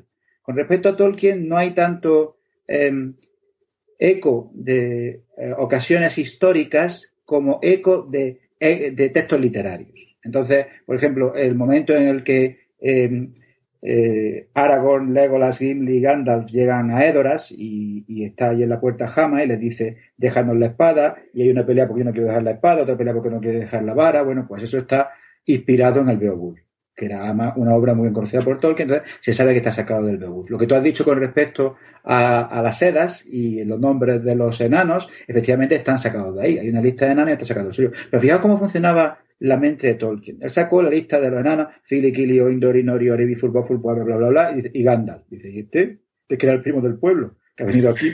El nombre no se parecía, no se parecía nada a lo demás. Entonces el hombre dice, Gandalf. Gand es vara, es la palabra que en inglés moderno da lugar a wand, que son las varitas mágicas del Harry Potter, ¿no? Y Al, que es elfo, dice, el elfo de la vara. Y de ahí surge en parte Gandalf, ¿no? Y por eso Gandalf es distinto de los enanos, y por eso aparece Gandalf con los enanos. Entonces, su mente siempre trabajara eh, desde una perspectiva lingüística, ¿no? Lo que sí es cierto es que Tolkien intentaba que su obra tuviera lo que él llamaba la coherencia interna de la realidad. Entonces, si hay una cosa que sabemos con respecto a la realidad es que todo imperio que en el mundo ha sido, hasta el americano, que todavía estamos inmersos en él, pero todo imperio que el mundo ha sido, ha tenido una época de auge, una época de esplendor y una época de declive. Y eso es lo que le pasa a Gondor. Tiene una época de auge en la que crece, en la que los numenoranos derrotan a Sauron, tiene una época de esplendor en la que somete a los pueblos a su alrededor y luego de la misma manera que le pasó al imperio romano, en parte por dejadez, en parte eh, por corrupción, en parte por decadencia, el imperio se va debilitando y los pueblos bárbaros empiezan a empujar. Y entonces lo que, lo que hace este, este imperio es eh, asentar a bárbaros amigos dentro de su frontera para que los defiendan. Lo que hizo Roma con los visigodos, lo que hizo eh, lo que hace Gondor con Rohan, ¿no? Entonces, hay ecos de la historia, pero porque mm, la historia tiende a repetirse a sí misma, no porque haya ahí una, un homenaje a lo que ocurrió o una copia de lo que ocurrió históricamente, sino porque sabemos que la historia funciona de esa manera. Y por último, con respecto a lo del anillo de los nivelungos, hombre, hay, también al, al autor hay que entenderlo. Claro, Tolkien quería contar que su historia era original, ¿no? Entonces hay una famosa cita que por lo visto alguien le preguntó que, en qué se parecían su anillo y el anillo de los nivelungos y él dijo, los dos son redondos. y aquí acaba el parecido. Entonces, creo que hay que tener cuidado cuando se establecen los paralelismos, porque muchas veces ponemos nosotros cosas de nuestra cosecha o cosas que a nosotros nos parece que pegan, y luego en realidad no están en las fuentes reales. O bien la historia está bien contada, está bien traída, tiene la coherencia interna de la realidad hasta tal punto que la realidad se acaba apareciendo en la ficción. Eh, entonces, mm, cuando hablamos de fuentes históricas, sabemos que Martin habló de la, de la, de la guerra de las dos rosas, ¿no? Eh, un poco para explicar el caos en el reino y, bueno, como lo más que pasaba el pueblo, la lucha entre los nobles, pero no creo yo que el desarrollo de la guerra, digamos, dentro de el mundo de, Canción de Hielo y Fuego sea enteramente paralelo, aun cuando haya eco y, los que ha traído Carlos están muy bien traídos, no creo que siga literalmente la historia de la guerra de las dos rosas. ¿no?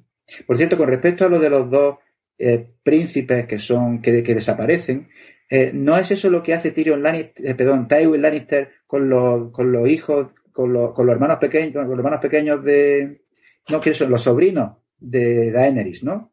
Que le, le rompe ¿Eh? la cabeza contra la pared, la montaña. Ah, la montaña. Y los sobrinos. Los sobrinos, son los sobrinos suyos, porque ella es hermana de, ¿quién era? ¿Rhaegar era el hermano? Sí. Los sobrinos, y también hay un eco de, de, de cómo acabar con, con, la legitimidad de la línea dinástica cargándose a los hijos, ¿no? No, es cierto, Carlos, como tú dices, eh, hasta qué punto cuando vemos cosas tendemos a compararlo con conocimiento que ya tenemos, ¿no? Pero, por ejemplo, en el, ¿cuál era? En el caso de Eduardo IV, si no me equivoco, el propio Martin dijo que se había basado en, en, este personaje un poco en su juventud para, para digamos, definirlo, ¿no? Al, al, Robert joven, no ya el Robert borracho y putero que conocemos en la saga, pero eh, como también tú dices, la grada de las dos rosas la ha mencionado muchas veces Martín, eh, lógicamente, esta no es un calco, como estaba diciendo, sino que estaba tirando a temas generales, pero eh, sí también eh, dijo que sus, eh, digamos, sus raíces se puedan asentar en ese conflicto entre familias por un trono, digamos, grandes familias enfrentadas por el control de, un rey. Como digo antes, también se asemejaba este Ricardo II a, a Robert por el tema de que es un rey que impusieron en el trono, que en realidad lo quería más bien poco y que al final pues acabó hasta, hasta muerto. Yo, hay una cosa que me, que me ha sorprendido mucho descubrir cuando lo has contado todo seguido. Es una cosa que podía haber deducido sola, pero cuando has hecho la presentación, entonces me he dado cuenta. Eh, Martin se inspira en lo cochino de la historia, o sea, en lo malo, en lo chungo. Guerras, violaciones, asesinatos de menores, eh, terror horrible. Solo se basa en eso. Nunca, nunca se basa en cosas bonitas. ¿Por qué le pasa a este señor? No sé. en fin. Es el morbo, es el morbo se pone del lado de los débiles, ¿no? Entonces siempre, lo, yo cuando lea a Martin, lo que te da, la sensación que a mí me queda siempre es como hasta qué punto los débiles, los pequeños, el pueblo, por utilizar, acaba pagando la, la, aventura de los poderosos, ¿no? Entonces está visto desde esa perspectiva. Muy bien, pues vamos a seguir, si nadie tiene nada más que añadir a este punto. Vamos a continuar eh, vamos a continuar porque hemos dicho antes que Tolkien superaba a Martin en, las lenguas. Eh, hay otro aspecto en el que creo que Martin supera un poquito a Tolkien, aunque solo sea porque le ha dedicado más tiempo o porque le ha molado más o lo ha desarrollado de otra manera. Eh, y eso son las religiones. Así que, Nay, por favor, ilústranos. Eh, bueno, antes de entrar en, el tema de la religión per se, quería introducir un poco la religión de los propios autores, porque creo que la creencia de los mismos ya influye claramente en lo que luego van a escribir y en cómo van a desarrollar el tema y demás. Bueno, aparte sabemos que Tolkien es un devoto cristiano católico, eh, fue educado parte de su vida por el padre Francis, eh, Francis Morgan y de hecho trató de inculcar la fe religiosa también, eh, también a sus hijos. Eh, de hecho, en la carta 142 reconoció que El Señor de los Anillos es, por supuesto, una obra fundamentalmente religiosa y católica, que no significa una alegoría, ¿vale? Ya entraré luego en eso.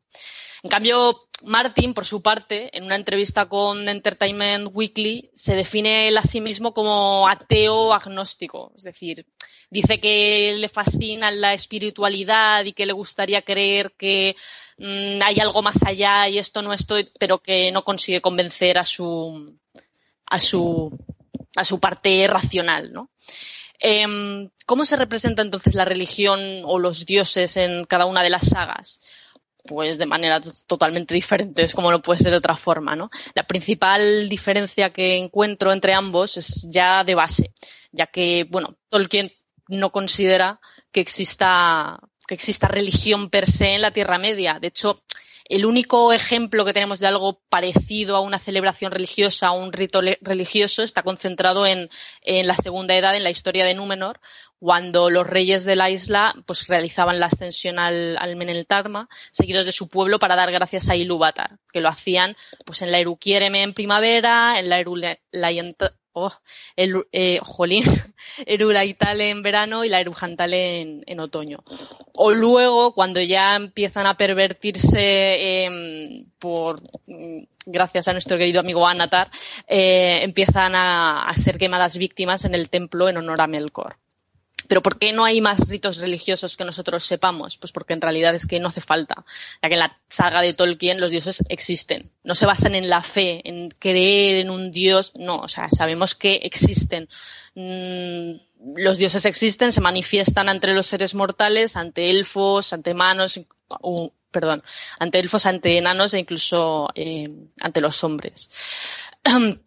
¿Qué relación tiene con las diferentes, em, con las diferentes razas, pues con los elfos la relación es directa. Comienza cuando Orome va a buscarles a la, a la laguna del Cuivienen para, para llevarles a, a, a, Valinor, ¿no? Esto lo sabemos en el Silmarillion, solo los Banyar permanecen con ellos, los Noldor luego mm, rompen la relación de mala, de mala manera, etcétera, ¿no?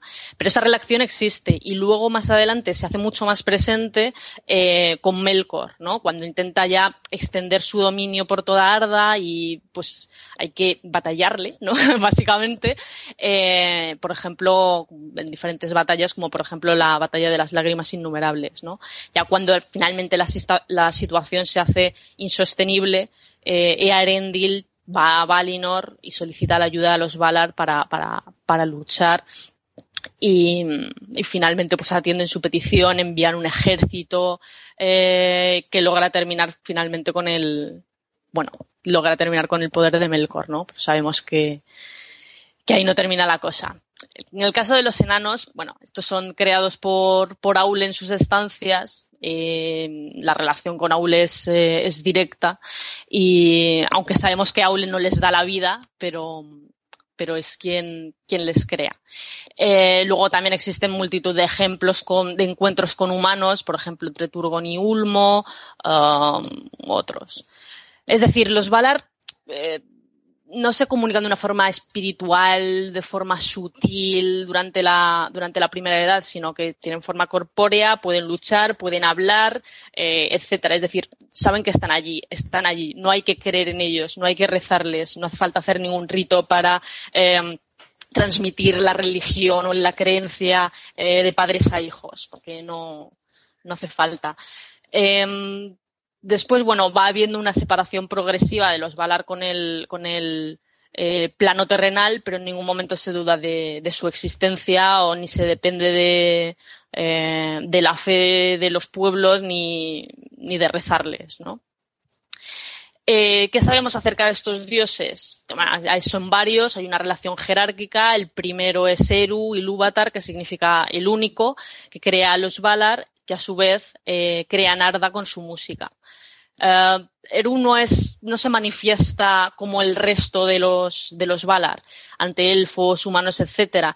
Vendría a ser un poco como eh, un dios más como el del Antiguo Testamento que con una influencia sutil, pero cuando hace falta es contundente, ¿no? Por ejemplo, cuando, eh, cuando un, cuando un de Númenor, después de que los numeronianos se pongan un poquito pesados, ¿eh? y, se lleva a Valinor fuera del, fuera del plano terrenal. O cuando Melkor empieza a cantar, ¿no? se le impone también un poco y dice, hasta aquí. Sí, sí, sí. Eh, luego tenemos siete Valar eh, y siete Valier. Bueno, es un gobierno paritario total, ¿no? Hombres y mujeres.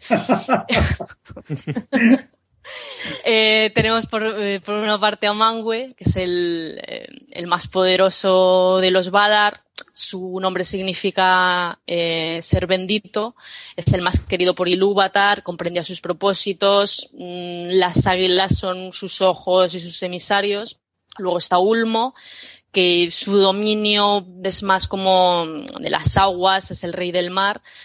Luego está Aule, eh, pues que como es el es Mahal en Huzdul, que significa el hacedor, custodia las rocas, los metales. Eh, él fue quien, como ya he comentado antes, eh, dio forma a los enanos, pero, y bueno, por eso también se llevó un pequeño capón de Eru. Eh, pero fue Eru quien le perdonó y insufló vida a los enanos, ¿no? Aunque, no obstante, se, se asume que las imperfecciones de esta raza se debe, pues eso, a que fue Aule, es como... Tú no estás preparado, tú no estás preparado, chico, para estas cosas.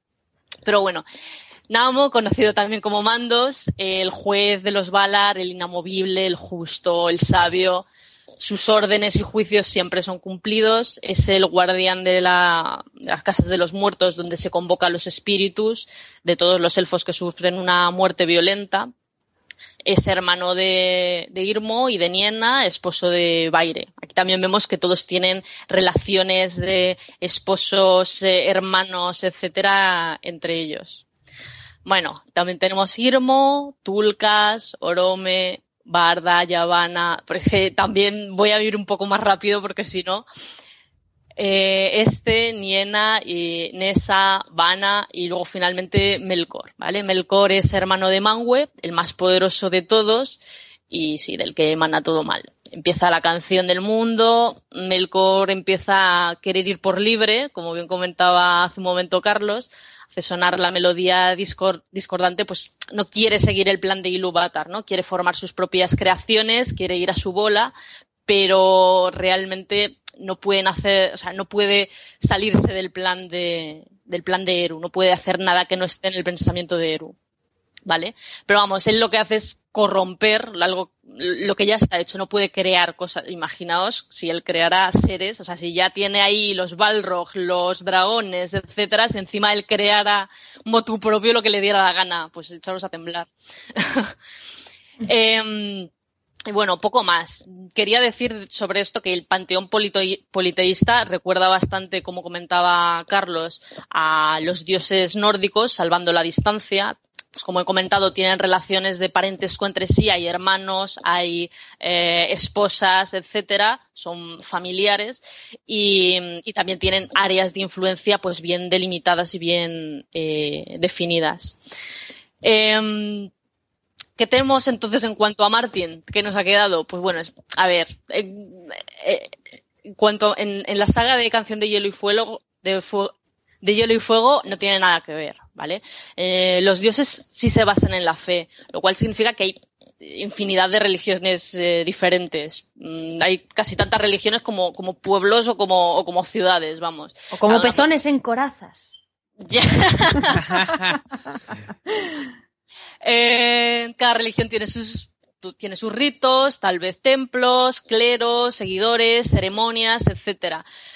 Pero dioses existen, pues realmente no se sabe. ¿Hay alguna religión que sea más verdadera que otra o que tenga la verdad absoluta? O, pues es que no se sabe. Cada, cada persona, cada religión interpreta la deidad a su manera, eh, la interpreta de una forma y, y, punto. No voy a mencionar brevemente algunas de las, em, de las religiones que conocemos, pero ya os digo, son innumerables.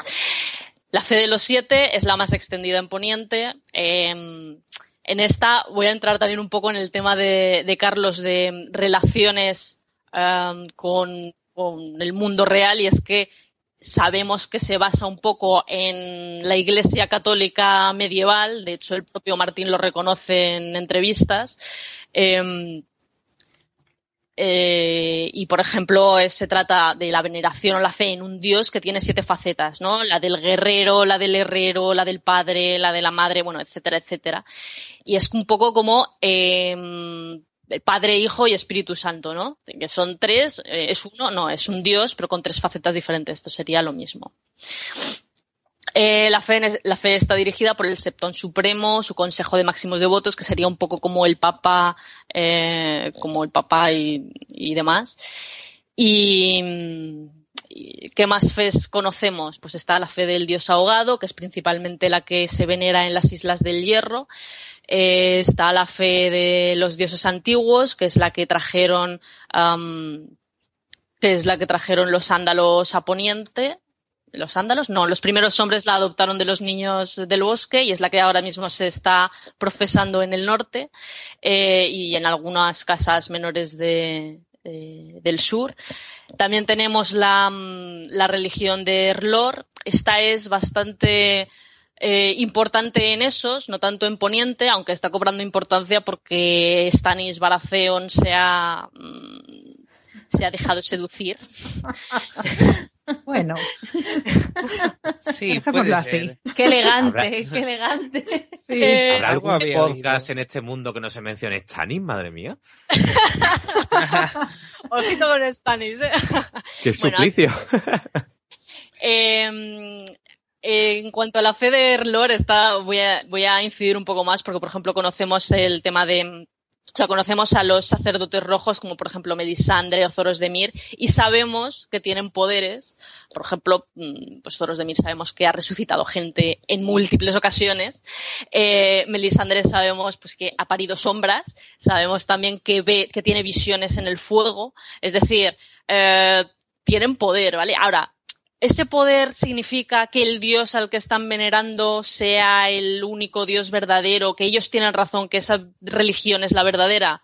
Pues no, sabemos que la magia que hacen funciona, ¿vale? Pero no sabemos si se debe realmente a que hay una deidad que les contesta mm, a sus plegarias, por así decir, o a lo mejor quien les contesta es el Dios ahogado, no tiene por qué ser el Dios de la luz. Eh, o simplemente es que ellos saben que determinada, eh, que haciendo determinada cosa tiene determinado efecto y no está relacionado con la existencia real de un dios en sí. Es que no sabemos si realmente existe una deidad o no existe una deidad. Hay diferentes religiones que lo interpretan y, y ya está, ¿no?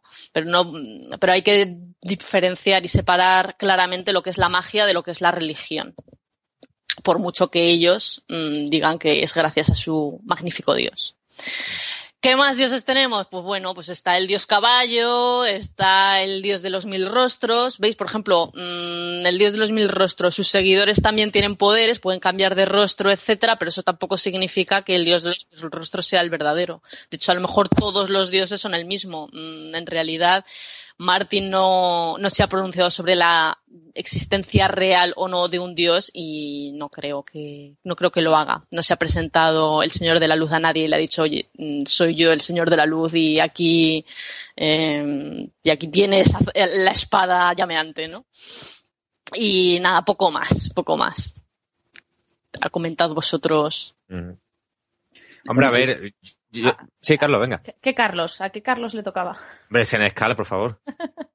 Vaya, la edad antes que la belleza.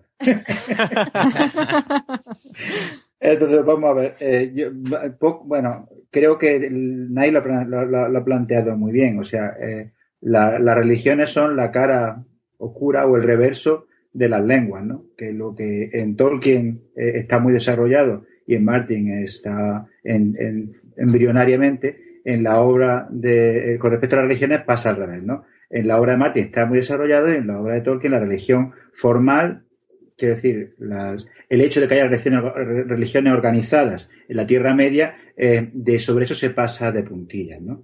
Eh, yo quería hacer un par de puntualizaciones y más bien aclaraciones, porque Tolkien, ni Tolkien ni su obra es en absoluto politeísta, ¿no? En absoluto. Es monoteísta. Entonces, los Valar eh, no son dioses a menos, como ha dicho Nai, que sea a ojos de los humanos o a ojos de los que estamos aquí, ¿no? Entonces, eh, lo que ocurre un poco es que eh, como los humanos solamente ven a los Valar, los consideran dioses, pero eh, Dios solamente hay uno. Entonces, ¿cuál es el problema que tiene Tolkien frente a Martin? El problema que tiene Tolkien frente a Martin, me refiero al problema que tiene él, es que él es creyente. Entonces, él no quiere incluir nada en su obra que sea incoherente con sus propias creencias. No porque él no quiera ser mm, quiera ser alegórico, quiera dejar de ser alegórico, sino porque él no quiere, digamos, que su obra deje de formar parte del, gran plan tal y como él lo viene, que tal como él, lo veía que era el plan de Dios. Entonces, eh, lo que él tiene que hacer es, como son eh, seres, los elfos, los hombres, la Tierra Media, son seres anteriores a la revelación cristiana, son seres anteriores al nacimiento y la muerte de Cristo, son lo que se considera tradicionalmente como paganos. Y son, puede haber paganos o puede haber buenos paganos. Y los, entre comillas, buenos de la obra del Señor de Anillos son buenos paganos. Y son aquellos que anticipan las virtudes del cristianismo. Entonces, claro, él no puede tener esos buenos paganos haciendo, no los puede convertir en idólatras.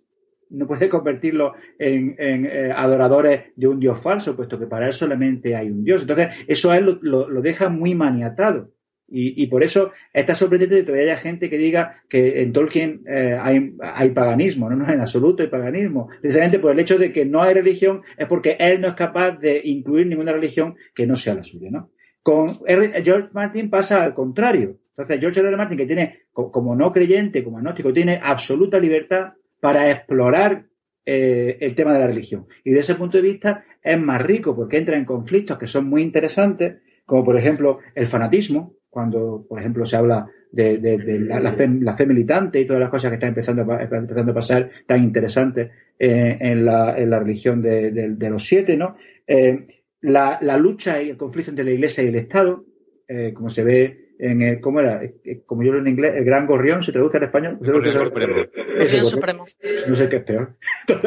entre el gorrión supremo y, y, la corona, ¿no? Que eso también es una fuente de conflicto muy interesante que él explota. Y luego también las diferentes religiones y hasta qué punto eh, todas son, entre comillas, falsas, todas son, entre comillas, verdaderas. De hecho, la que aparentemente es menos poderosa es la de los siete, porque todas las demás son muy milagrosas. Y en todo lo demás pasan muchas cosas. las mujeres del dios rojo, era el dios rojo que se llama, ¿no? Las sacerdotisas, las sacerdotisas rojas, ¿no? Sí. Son capaces de, devolver la vida y, también lo hace el, de Mir, ¿cómo se llama? Toros de Mir, ¿era?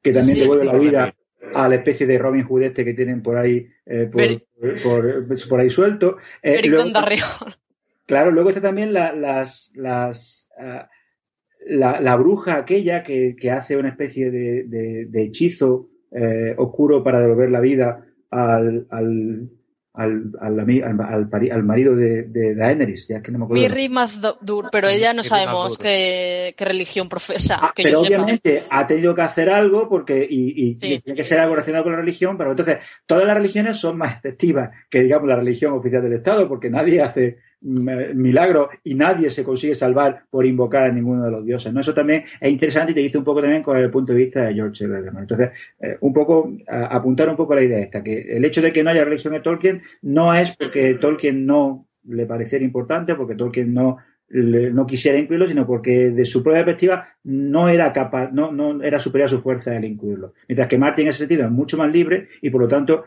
aporta conflictos que son mucho más interesantes desde el punto de vista de la narrativa.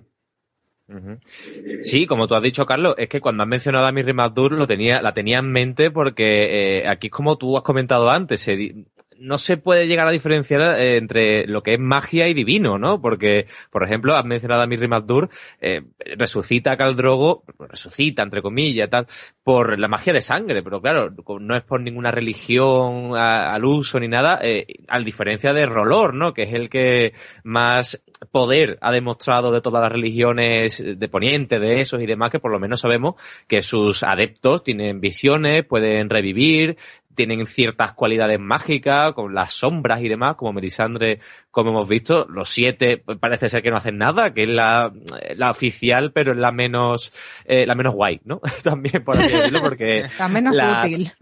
Claro, también tenemos a los, eh, a los dioses antiguos, a los arcianos, ¿no? Que también sabemos que hay una cierta red de arcianos que te puedes conectar a ella con cierta afinidad y puedes tener visiones, y que, los niños del bosque se comunicaban con, a través de estos arcianos. Eh, es decir, que también molan bastante, pero la oficial es la que menos, eh, la que menos veracidad, ¿no? Por así decirlo, la que menos magia tiene, porque si ya no podemos discernir entre lo que es magia o religión en la obra de Martin. Y hablando de los Valar, y no puedo añadir nada que tú no hayas dicho, voy a sacar mi mera fanboy. Eh, me flipa, eh, como tú, Elia, el Silmarillion, sobre todo la primera edad, porque es que desde la música de los Ainur a, todo ese trasiego de los Valar interfiriendo eh, con los elfos, con los primeros hombres, aunque es un término más de, más de Martin que de Tolkien, pero bueno, de los primeros nacidos, eh, eh, me flipa ver a los Valar intervenir, por eso me recuerda tanto a la mitología griega y, y claro, sabemos que la magia en Tolkien se va diluyendo conforme pasan las edades, que quizás esa magia barra religión de los Valar, a la vez que se diluye la, mágica, la magia, se diluye la influencia de los Valar, que en el Señor de los Anillos que no los vemos ya, son, apenas los menciona, son casi mitológicos ya. Y, me da muy, mucha pena, la verdad, que, ese concepto no se, o sea, entre comillas, ¿no? Que no lo incluya porque a mí me flipa el Silmarillion. Soy como tú, Elia, un raro también de la obra de, incomprendidos.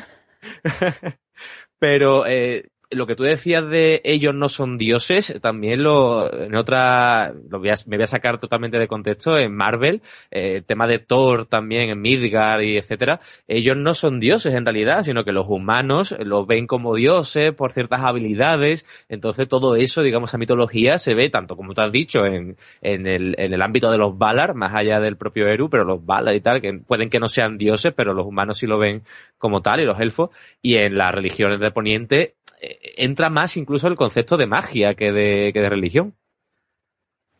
Pues yo estoy de acuerdo con todo lo que habéis dicho, así que no voy a no me voy a poner a discutir con vosotros. No hace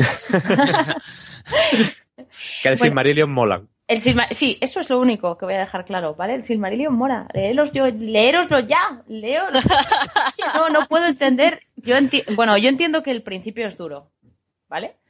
Pero, pues pero en nuestro podcast está narrado el principio y ya los siguientes son todo tortas y es muy guay. y elfos que molan, que se, que se pelean con Eso es, dioses, entre elfos que molan, elfos que molaban de verdad, no como los de la tercera edad que ya están en plan, ay, la vida, la melancolía. Es otra cosa. Decís elfos y todo lo demás que digáis sobra, porque con decir elfos ya tiene que molar. es como decir Valirio, ¿no? Claro. Eso habría hecho muy feliz a Tolkien. Oírte decir eso le habría hecho muy feliz. Dice elfo y ya todo sobra. Con eso Tolkien que habría tranquilo. Muy bien. Eh, con el tema de la religión, eh, que es más profundo, me viene a la cabeza otro tema que también es, es también de profundizar, que es el bien y el mal en ambas obras.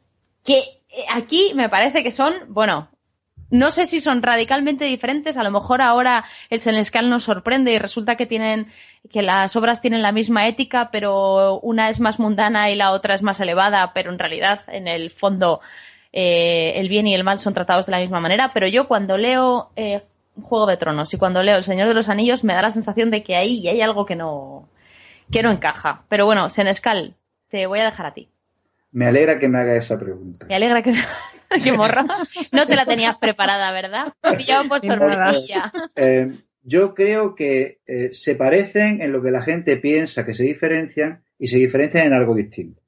Si tú tuvieras que preguntar a la gente que más o menos ha leído, que ha aprendido sobre, o que ha pensado sobre ello, o sobre el bien y el mal en la obra, te dirían sí, son obras muy distintas, porque en la obra de Tolkien y el bien y el mal está claro lo que es bueno y lo que es malo, es blanco y negro, es maniqueo, y en la obra de George R. R. Martin es todos son un, mucho más gris, ¿no? Todo es mm, eh, territorio, zonas oscuras, personas que son a veces buenas, a veces malas. Eso yo que, creo que es lo primero que, que, podría venir a la cabeza y de hecho lo primero que me vino a mí a la cabeza. Pero claro, empecé a buscar eh, ejemplos. Entonces, eh, como ya hemos visto en alguna ocasión en este mismo podcast, El Señor de los Anillos es cualquier cosa menos maniqueo.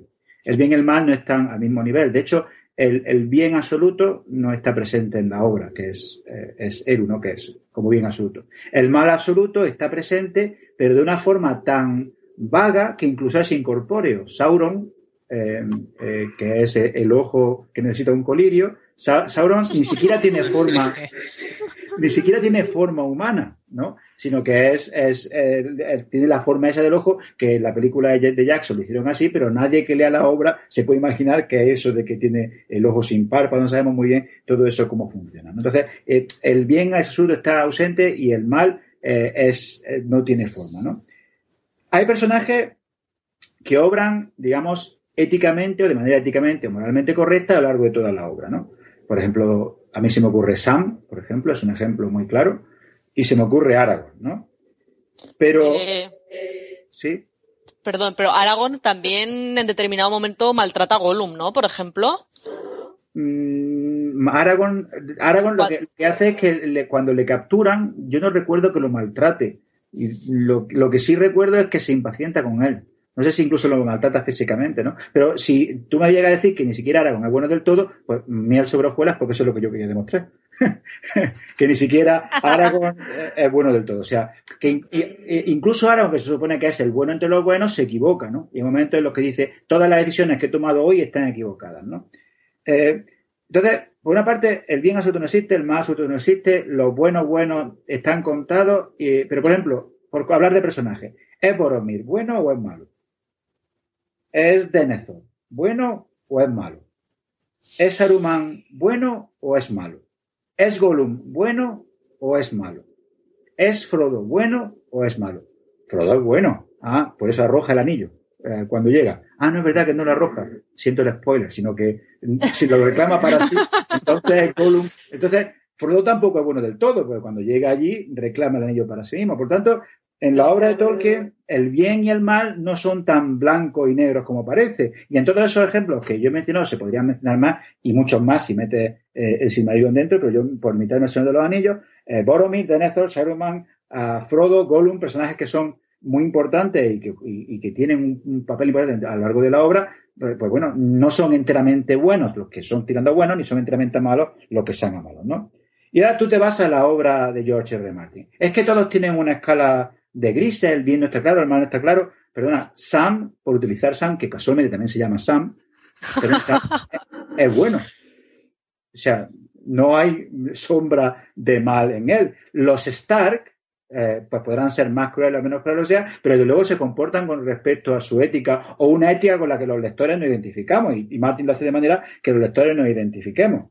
Eh, Incluso los personajes que se presentan como malos del todo, por ejemplo, Jaime Lannister, porque está muy feo empujar a un niño por una ventana, por mucho que luego te lo convierta en un personaje con punto de vista y lo vayas entendiendo, pues lo que va haciendo es ir a entenderlo. O sea que tanto en una obra como en otra em, hay eh, personajes grises y ni todo es tan gris en la obra de Martin. Eh, Jon Snow, por ejemplo, eh, es completamente, es bueno, es un bueno de libro y así le va quizá al pobre, pero es un bueno del libro, eh, tan bueno como podía ser eh, un Aragorn en, El Señor de los Anillos. O sea que en los dos sitios hay buenos de libro y en los dos sitios hay personajes grises. Entonces, esa primera idea de que eh, en Tolkien todo lo bueno y lo malo está claramente diferenciado y en Martin hay una escala de grises, bueno, pues ni en Tolkien lo bueno y lo malo está claramente diferenciado, ni en Martin son todas escalas de grises. Es más, Martin se complace en destruir a aquellos personajes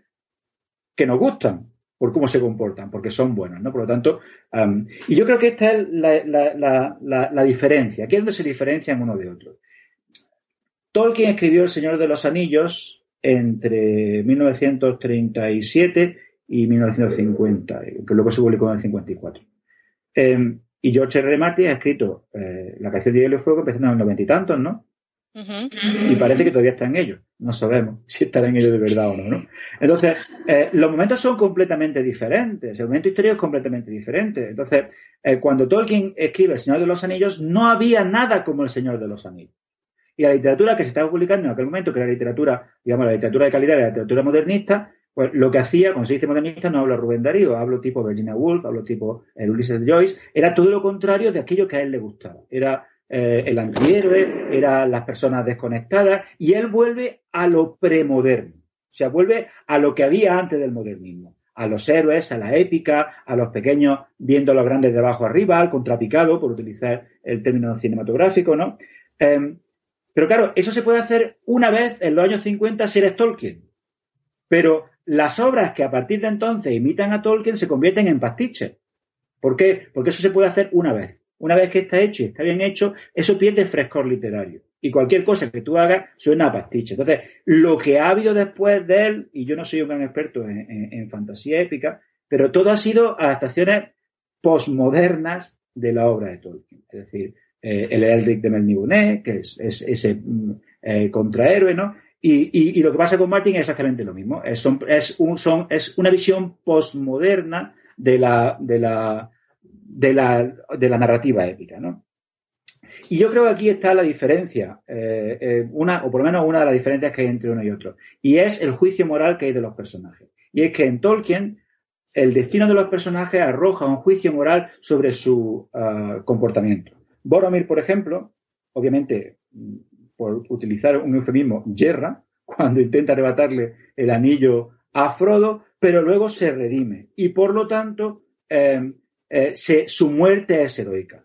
Denethor, al contrario, eh, no se redime, sino que eh, su, su, acción y su muerte en desgracia lo que hace es provocar a su vez la muerte de Theoden, porque Gandalf tiene que andar salvando a Faramir en vez de estar salvando a Theoden, ¿no? A Saruman exactamente lo mismo. Saruman podía haber muerto o podía haber ido a combatir con los otros, pero muere, eh, y siento el spoiler, apuñalado en la comarca, no como en la película, sino que muere apuñalado en la comarca por grima a lengua de serpiente, ¿no? Y creo que ese, y, el juicio moral está clarísimo. No sé si recordáis ese fragmento en el que cuando muere eh, Saruman se sube una nube de él, una especie de nube, va hacia arriba y como que intenta dirigirse hacia el oeste, pero llega un viento y la dispersa, ¿no? Ese es el juicio moral de Saruman. El oeste te ha condenado. O sea, ya tú no eres, tú no has estado haciendo lo que se, lo que se vino a decir que hiciera, aunque podía haberlo hecho.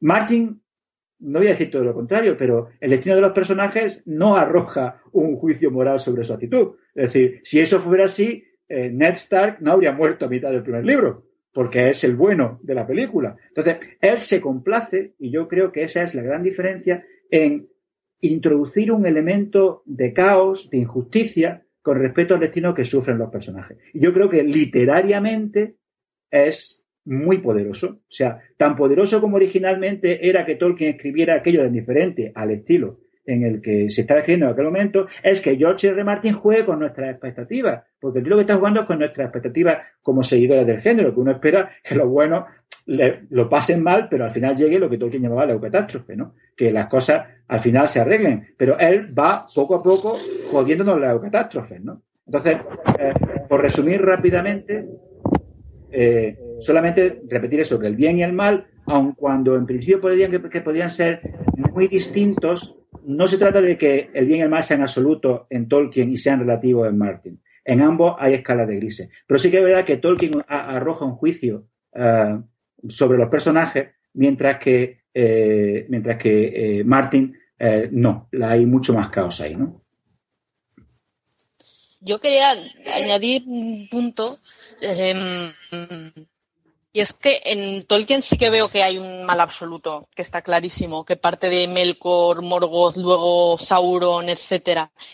Y creo que ese mal también, en gran medida, es lo que, a través de, por ejemplo, el anillo, etcétera, corrompe mucho a los personajes y es lo que los convierte, los convierte de buenos per se en algo no tan bueno. Por ejemplo, en el caso de Boromir que señalabas es clarísimo, o sea, porque Boromir yo entiendo que es un personaje por sí bueno hasta que se ve corrompido por, por la influencia del anillo. Quiero decir que él por sí mismo, desde mi punto de vista, que esto también es opinable ¿eh? y también estoy aquí abriendo un poco a debate, eh, por sí mismo es bueno o no es necesariamente malo, pero por, al verse sometido a la influencia del anillo es lo que le lleva a cometer esos actos, digamos, impuros o no tan buenos o no tan heroicos, digamos, ¿no?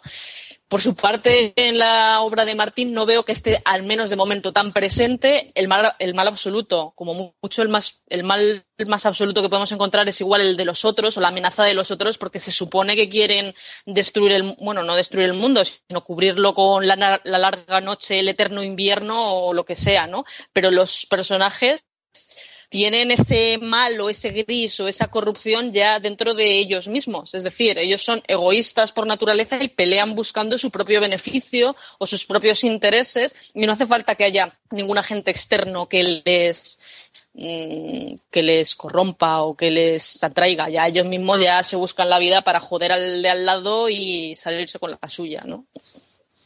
Bueno, no sé qué pensáis los demás. Eh, bueno, antes de hablar de demás, voy a hablar yo. Vamos a ver. Eh, con respecto a lo que dice, cuando yo decía que el mal absoluto no está presente, me refería a que no está presente como en cuanto a personaje. O sea, eh, los personajes que hay no son buenos ni malos absolutos. Claro que está presente, de hay manera que están presentes los otros, ¿no? Que puede en, en, la obra de, de, Martin, que puede que no sean malos, pero desde luego para los que van a darle caña no son buenos en absoluto. Quiere decir que como personaje no está presente, ¿no? De hecho, ese es un problema que tiene Peter Jackson al hacer las películas, que tiene que inventarse malos, porque en la obra no los hay. Entonces, por eso Denethor es tan malo y tan estúpido en la obra, por eso tiene que inventarse un orco que manda a los ejércitos que atacan a, Minas Tirith para cuando vaya a morir Nazgûl. Por eso él tiene que inventarse, tiene que ir metiendo malos para que mm, pueda haber un oponente a a a los personajes a los personajes que hay ahí, ¿no? Eh, y había otra cosa que quería decir, pero se me ha pasado, luego lo diré. Vale. Yo es que cuando Carlos me ha recordado otra vez ese viento del oeste que disipa, ¿no? El espíritu, por así decirlo, de Sauron, me ha dado otra vez toda la penita. Lo siento. Yo ni siquiera me acordaba. O sea que. Eh, di, di. Eh, con respecto al anillo, y esto es algo que dice Tom Shippey, o sea, que no lo digo yo, lo cual quiere decir que debe ser más cierto, ¿no? Esto es una cosa que dice Tom en un libro que se llama El Camino de la Tierra Media y que además incluso hay entrevistas en YouTube en los que podéis ver. Y lo que viene a decir es que el anillo, eh, aunque es eh, malo de por sí y, y, es una influencia maligna, el anillo no siembra el mal en ti. Es una especie, él lo llama amplificador psíquico y yo lo llamo el amplificador de la tentación, ¿no? Lo que hace el anillo es alimentar esa semilla que tiene en ti, digamos, de mal. Pero en el que tiene una semilla de mal más pequeña, tarda más en desarrollarse, como le pasa a Bilbo, ¿no? Pero incluso Sam, que mm, además de bueno, no es, digamos, una persona particularmente sofisticada desde el punto de vista intelectual, eh, cuando eh, coge el anillo, tiene grandes visiones de ser un gran jardinero. Entonces, lo que hace es alimentar esa semilla de mal que tenemos todos. O sea que mm, y eso es algo que es incómodo de leer y es algo además que dice Tom Shippey que está muy relacionado con el siglo XX y cómo durante el siglo XX el mal ha sido realizado por personas prosaicas, por burócratas, por funcionarios, por militares, por eh, y cómo cualquiera de nosotros podíamos llegar a ser tan malvados como ellos. Y eso es un poco lo que nos dice el Señor de los Anillos, que en el fondo de todos nosotros, y una verdad incómoda, en el fondo de todos, de todos nosotros existe el potencial de ser un espectro del anillo. Mm, hombre, a ver, esto es interpretación, todo, pero yo como eh, me acaba de descubrir esa nueva interpretación de, del anillo como amplificador, ¿no? Del mal, porque si bien Frodo, aunque tuviera una semillita muy pequeña de mal en su corazón, siempre se ha visto como el, el que más eh, inmune fue, ¿no? A, su, eh, a su influencia. Eh, yo siempre, la verdad, he pensado que el anillo era la fuente, por así entre comillas, ¿no? La fuente de todo mal, ¿no? El espíritu de Sauron, que es un, el, el más malo, más malo de la tercera edad, etcétera. Bueno, la segunda, sí, depende cómo lo veamos. Eh, pero yo lo veía más como fuente, como instigador que eh, amplificador, porque Mm, sinceramente no he visto de nunca eh, que Marty, que perdón, que Tolkien quisiera hacer ver un poco que Frodo tuviera esa semilla de mal y que, la, y que el anillo se lo amplificara, sino que ese anillo, elemento mágico y, y maligno, ¿no? Por naturaleza y por nacimiento y por creación, fuera el que le corrompió, igual que corrompió a, todo el mundo ¿no? que, que, caía en sus manos, hasta el propio Sauron corrompía, de ahí la influencia de, del propio anillo. Que sí, que, que no todo lo blanco es blanco ni lo negro es negro, aunque quizás en Tolkien sí pues esas diferencias estuvieran más marcadas, ¿no? Porque a Aragorn también lo vemos como el, el líder, el rey supremo, que, que cuando volvió todo volvió a ser mejor, etcétera, etcétera. A Boromir como quizás el más humano, ¿no? Ese Ned Stark que lo tenemos en común y que sí cayó rápidamente la influencia del anillo, pero ni por contacto, sino porque el humano en Tolkien es carne de, caer en tentación, y no así los elfos. Solo hay que ver a Galadriel, ¿no?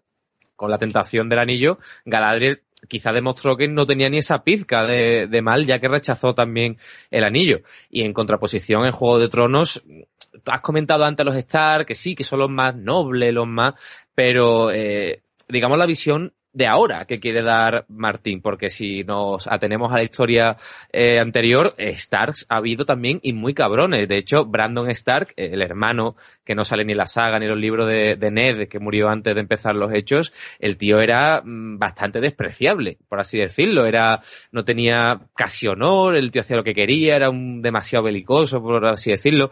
Y, no por ser Stark o por ser Lannister eres más malo, ya que los Lannister sí se han eh, tenido como la imagen de los más eh, belicosos, los más malos, los más aprovechados, pero sin embargo también hubo Lannister muy buenos y por ejemplo Titos Lannister, que aparece en el mundo de Hielo y Fuego, el, padre de, de Tywin, el tío era bonachón, no, lo siguiente, de hecho se recochineaban de él, de lo bueno que eran.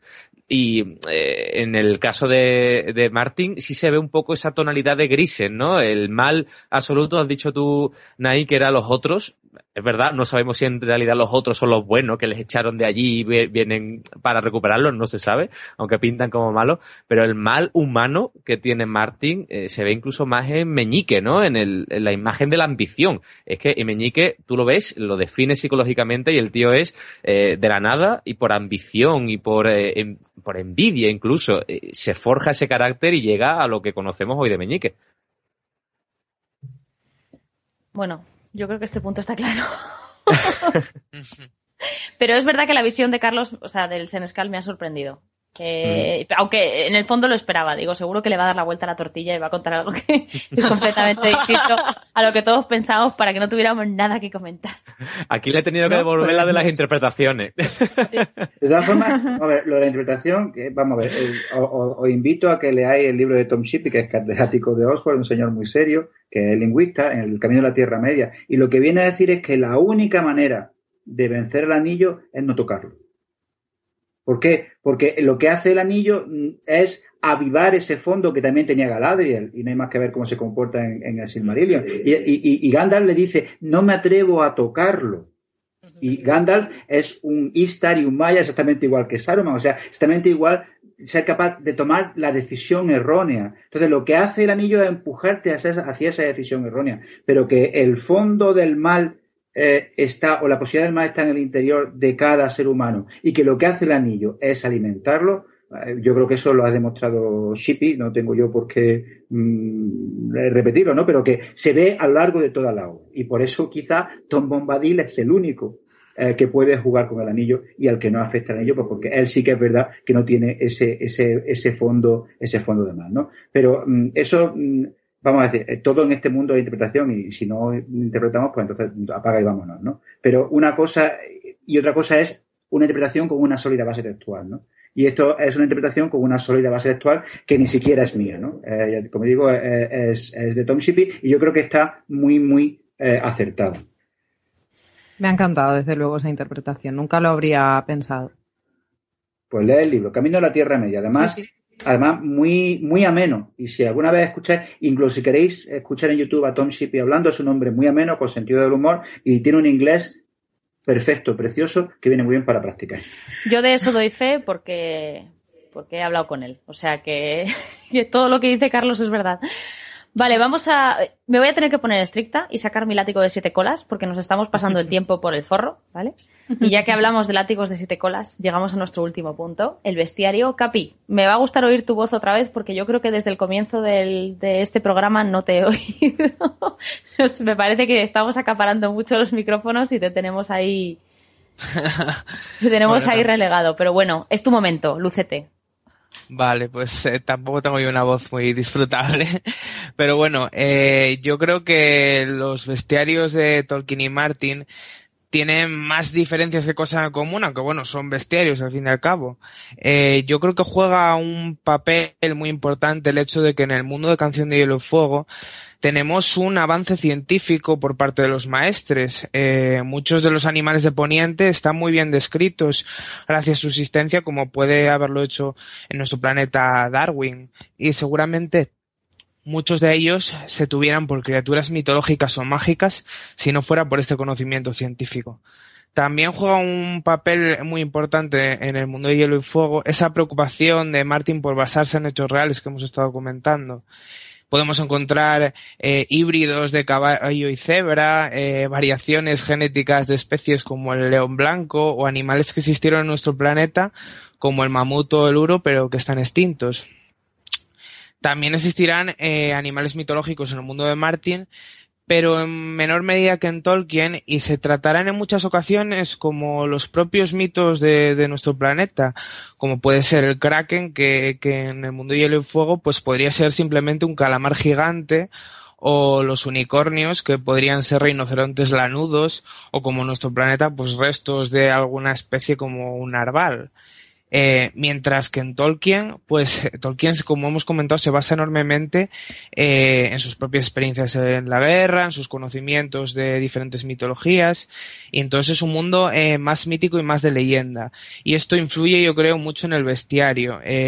Martin tiene un pequeño atlas de zoología con algún retazo de criptozoología, e incluso pues convierte a seres mitológicos en animales, porque un dragón que en Tolkien es casi una criatura eh, de poemas y de gestas, en Martin es una criatura que, aunque tiene ciertos aspectos mágicos y un contexto histórico, eh, ha sido estudiado por los maestros, como decía antes, hasta convertirlos en fauna del mundo hielo y fuego, de la que se conoce un poco de su biología y todo.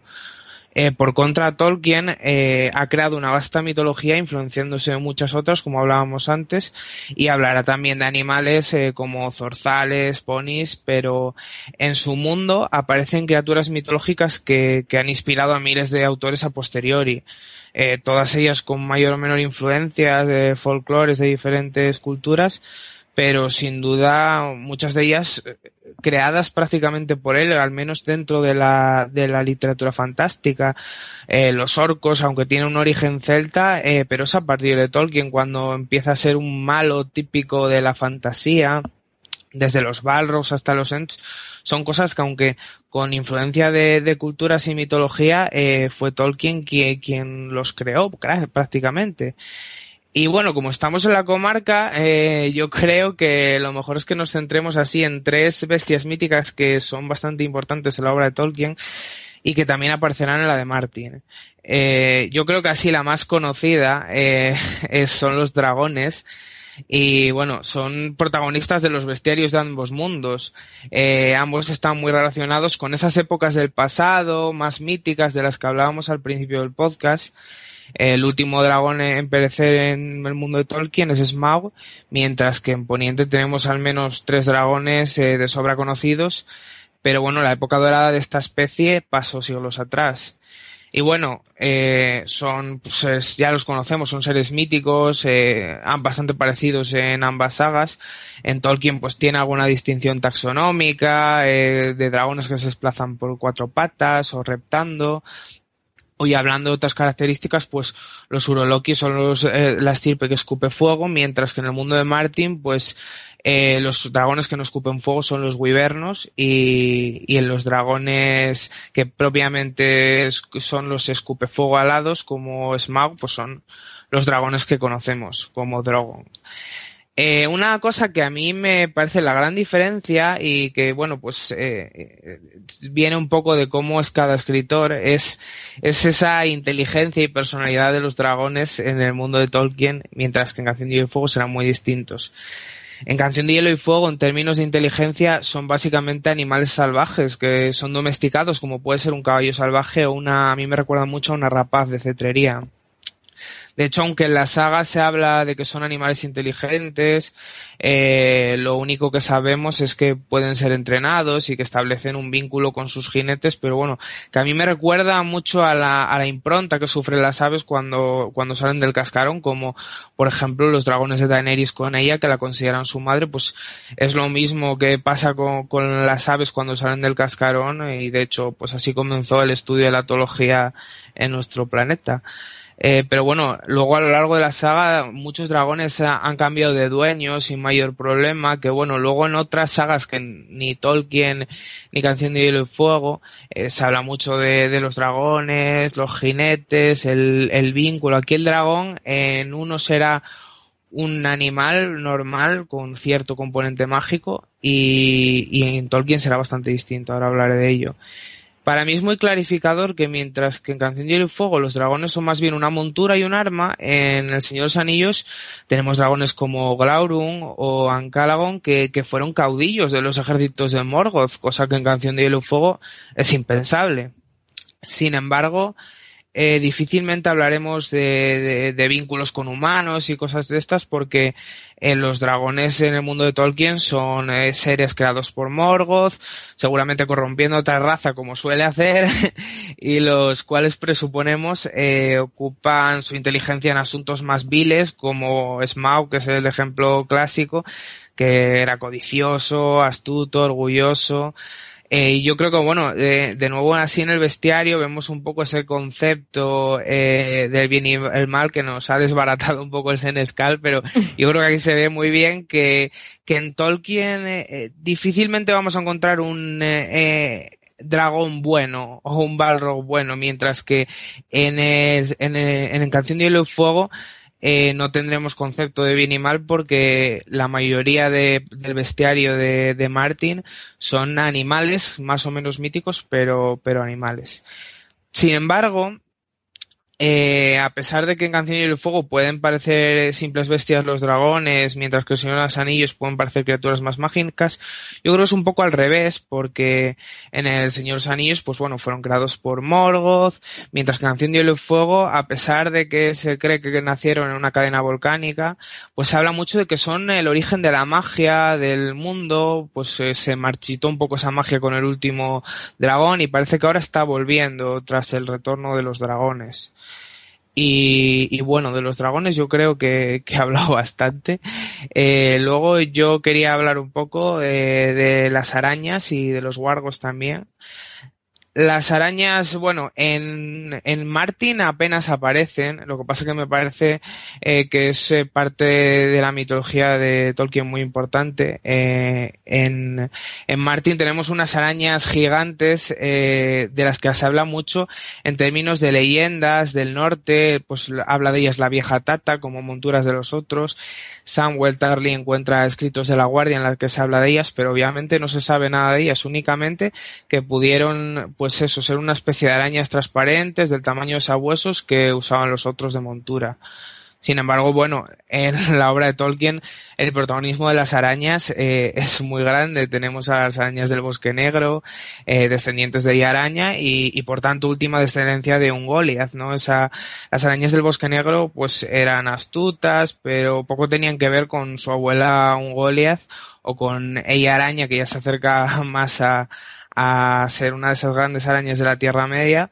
Pero bueno, es un Goliath la que quien forma parte de, de, uno de los seres más poderosos de la Tierra Media, diría yo, porque bueno, fue uno de los primeros aliados de Morgoth, eh, destruyeron eh, los dos árboles de Valinor, creo recordar, y, y uno de los, y bueno, eh, hasta tal punto que un Goliath eh, atacó a Morgoth y Morgoth tuvo que ser ayudado por los Balrogs para liberarse, y bueno, Morgoth pues eh, era el enemigo tocho de la Tierra Media, así que yo diría que un Goliath también eh, daba bastante fuerte, nada que ver con las criaturas de que se imaginaba Martin. Y bueno, eh, por último los Wargos es también un ejemplo muy parecido de los dragones. El término wargo viene de la mitología nórdica, como comentaba antes Carlos, pues está Tolkien está muy influenciado por ella y aquí, pues, eh, es un poco la influencia de Fenrir y sus hijos Hati y Skoll, que el primero devorará a Odín y sus hijos al Sol y a la Luna durante el Ragnarok. Y en nuestras sagas literarias favoritas, pues los wargos no aspiran a tales gestas. Eh, pero bueno, eh, yo creo que es interesante hablar de ellos. Eh, para ambos, los wargos son criaturas similares a lobos, pero de gran tamaño. Sin embargo, para Tolkien siempre han tenido un componente maligno, ¿no? Asociado siempre con los orcos, tienen inteligencia, se dice que tiene una especie de lenguaje. Sin embargo, para Martin, eh, el lobo guargo es básicamente un lobo grande que, que no podría ser usado como montura eh, y es parte de la fauna y el folclore norteños. hablamos de, yo creo, de lobos normales con comportamiento de lobo. De hecho, eh, las relaciones que establecen con los niños Stark son muy similares a las que tiene un lobo criado en cautividad o, un perro, mientras eh, en Aria tenemos eh, que en Imeria por sueños de Aria parece que está de, de hembra alfa de una manada. Entonces yo creo que de nuevo el wargo en Tolkien es un poco una criatura eh, maligna, no, yo no me imagino un wargo bueno en Tolkien con una inteligencia casi humana, sin embargo en, en George Martin pues son lobos grandes sin interés en coger un bando en una lucha del bien contra el mal, pero sí, sí han influido en el folclore y tal, entonces están un poco mitificados, pero al final son una especie parecida a los lobos que podríamos tener en nuestro planeta, antecesores de, de nuestro Canis lupus ignatus, que es el lobo ibérico. Y bueno, eh, poco más que añadir. Creo que, que, los bestiarios son un fiel reflejo de, un poco de lo que hemos estado hablando durante todo el podcast, de cómo Martin y Tolkien crearon Poniente y la Tierra Media y de las diferencias un poco que hay. Eh, yo tenía que comentar algo, pero creo que el Senescal quiere hacer una preguntilla rápida, así que le voy a dar paso primero. Sí, porque es sobre, eh, sobre los wargos. Como yo he leído la obra en, en, inglés, entonces no sé cómo lo hacen en español. Porque en inglés la palabra, en la, versión inglesa, la palabra wargo, que es W-A-R-G, no es la palabra que se utiliza para designar a los lobos. Eh, Así es. sí. Son los direwolves. Sí, es el gran debate. Exactamente. Y los wargos, eh, la palabra warg se queda para eh, aquellas personas que son capaces de meterse dentro de los cuerpos de los animales, eh, de los perros, de los lobos, ¿no? Entonces, en realidad el wargo es, es Jon Snow, ¿no? Y el otro es el direwolf, que es así como el lobo triste o, con, connotaciones muy negativas, ¿no? Entonces, ¿cómo se ha hecho eso? Porque es verdad que no lo sé, si no, no te importa, yo para aprender más que nada. Eh, lo hablamos en algún podcast, yo la verdad es que no me acuerdo muy bien. Eh, Warg en, en, la parte inglesa pues se refiere un poco al cambiapieles que, que viene también de, de, parte de la mitología y que eso es un poco pues eh, todo el tema de, de John Nieve haciendo vínculo con Fantasma eh, y bueno hay eh, sobre todo eh, Bran y hay más Wargs así que que no se ve. Y además el tema era que que unos que era depende de si estaban vinculados con un lobo o no. Yo no sé si alguno eh, os sí había, había, matices. Eh, el war como tal se reservó a, a los que wargeaban wargos eh, porque solo se metían exclusivamente en wargos, por ejemplo, John Nieve, ¿no? Y por ejemplo, luego estaba el concepto de cambiapieles, que el cambiapieles sí podía meterse pues en felinos, en osos, en jabalíes, en águilas, que eso sí se ve en tanto la serie como los libros, se ve esa diferenciación. Y bueno, la traducción del direwolf sí es el wargo, como, como lo conocemos ya en español. Claro, si hay un problema en la traducción, porque cuando se traduce direwolf, como no existía todavía la obra en la que se utilizaba la palabra warg, utilizaban la palabra wargo en español y eso ha dado luego problemas. Vale, gracias. Eh, yo quería añadir que, por ejemplo, en el caso, es que en el caso de los dragones de Tolkien, eh, es que son inteligentes, son seres que hablan, que piensan, que tienen además poderes más allá del de escupir fuego o volar. Por ejemplo, en el caso de, eh, de Glaurung, en Los Hijos de Urin, cuando se encuentra con, con Nienor y demás. Entonces, es, es menos sutiles, es decir, los dragones de Martin son más, digamos, bestias, ¿no? Que las puedes domar y adiestrar para que hagan lo que tú quieres un poco, con ciertas, eh, con ciertos límites, ¿no? Porque en eso no deja de ser una bestia, ten cuidado con lo que le haces o te, o te mm. pegas un bocado, ¿no? Te llevas un bocado.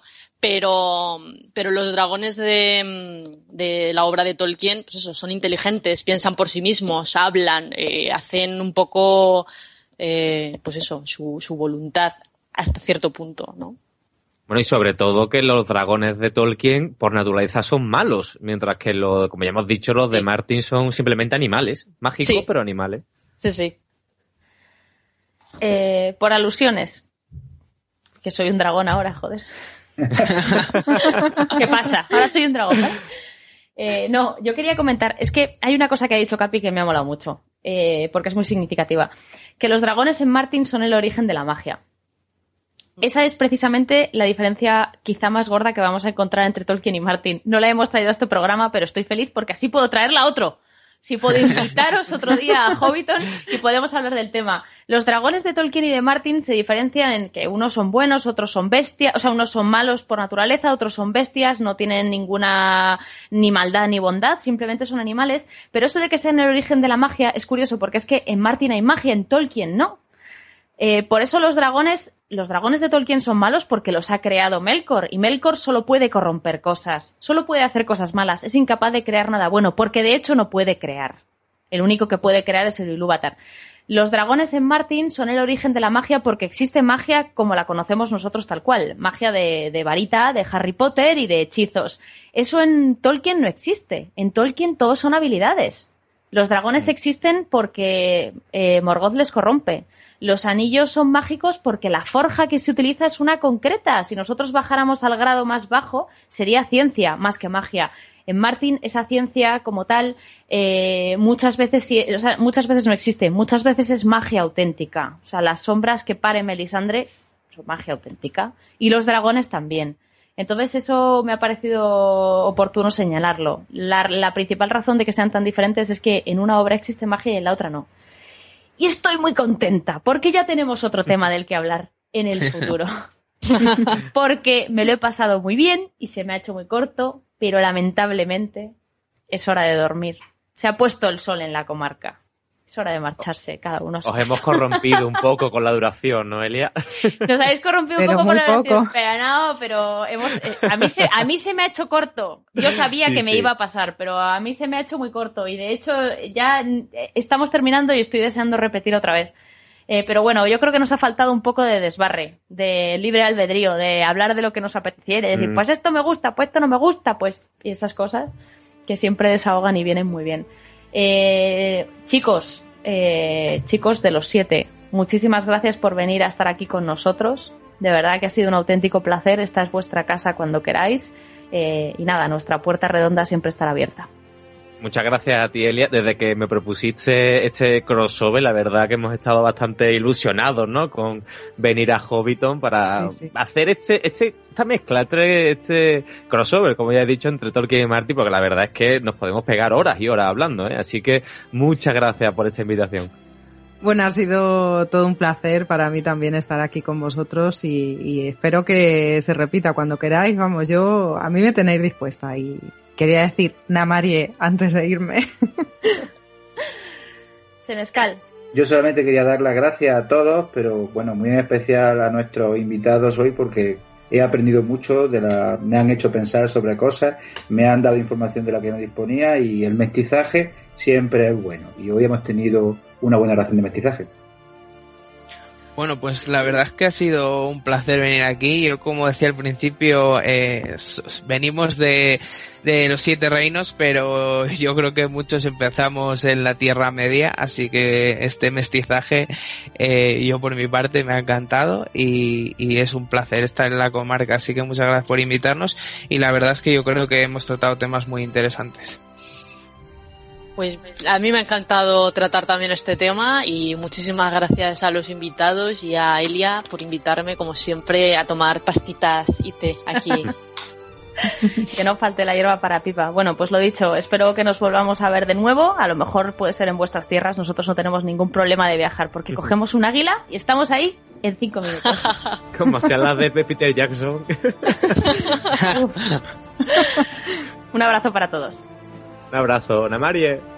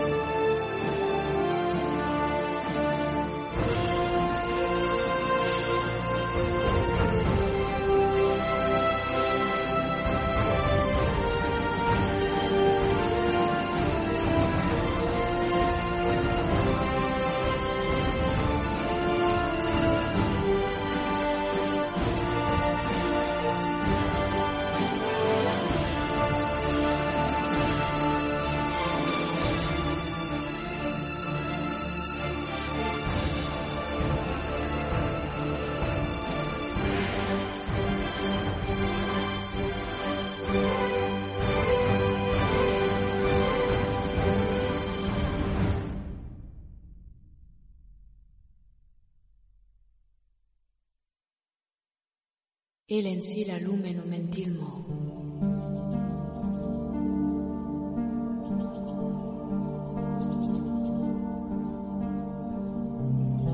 Hablar como los elfos.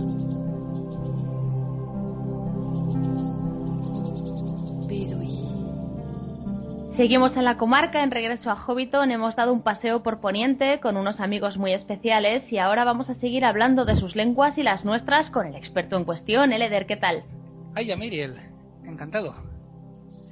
Pues nosotros también, porque llevamos, hemos mencionado un poquito de las lenguas en el análisis que hemos hecho sobre, sobre la obra de, de George R. R. Martin y de Tolkien y las comparativas, pero la verdad es que yo creo que aquí podemos entrar un poco más en detalle. Eh, nuestra compañera Vero, que ha comentado que, que, bueno, que se sentía muy valiente al afrontar este tema. Eh, pero bueno, eh, sabíamos, sabíamos, yo sabía que luego venía un experto detrás, entonces le he dicho que no se preocupara, le he dicho que no se preocupara por nada que mientras que, ah, que perfectamente. Ahora entrábamos a un análisis más en detalle y, y, guay. Bueno, tampoco, tampoco va a ser una cosa extremadamente detallada, no vamos a hablar del subjuntivo en alto valirio. Bueno, más que nada porque no creo que podamos, pero, pero sí que nos meteremos en, el, en esos idiomas de cine, en el Cuenya, en el Dothraki y en otras cosillas que hay por ahí. Sí, eh, de lo que me apetecía hablar era del contexto, un poco, de, de, cómo se les ocurre a, a, los de HBO de repente ponerse a, a, crear unos idiomas que ni siquiera el propio autor había creado, ¿no? Que es una situación un poco distinta de la de, o bastante distinta con respecto a la de Tolkien. Porque, nada, esto fue una cosa curiosa en, en 2001, o sea, hace ya tiempo, en la web, sí, en la web de Westeros pues ya le, preguntaron unos fans a Martin, ¿no? Eh, oye, claro, el alto valirio parece que utiliza una raíz tal que puede significar no sé qué y lo otro.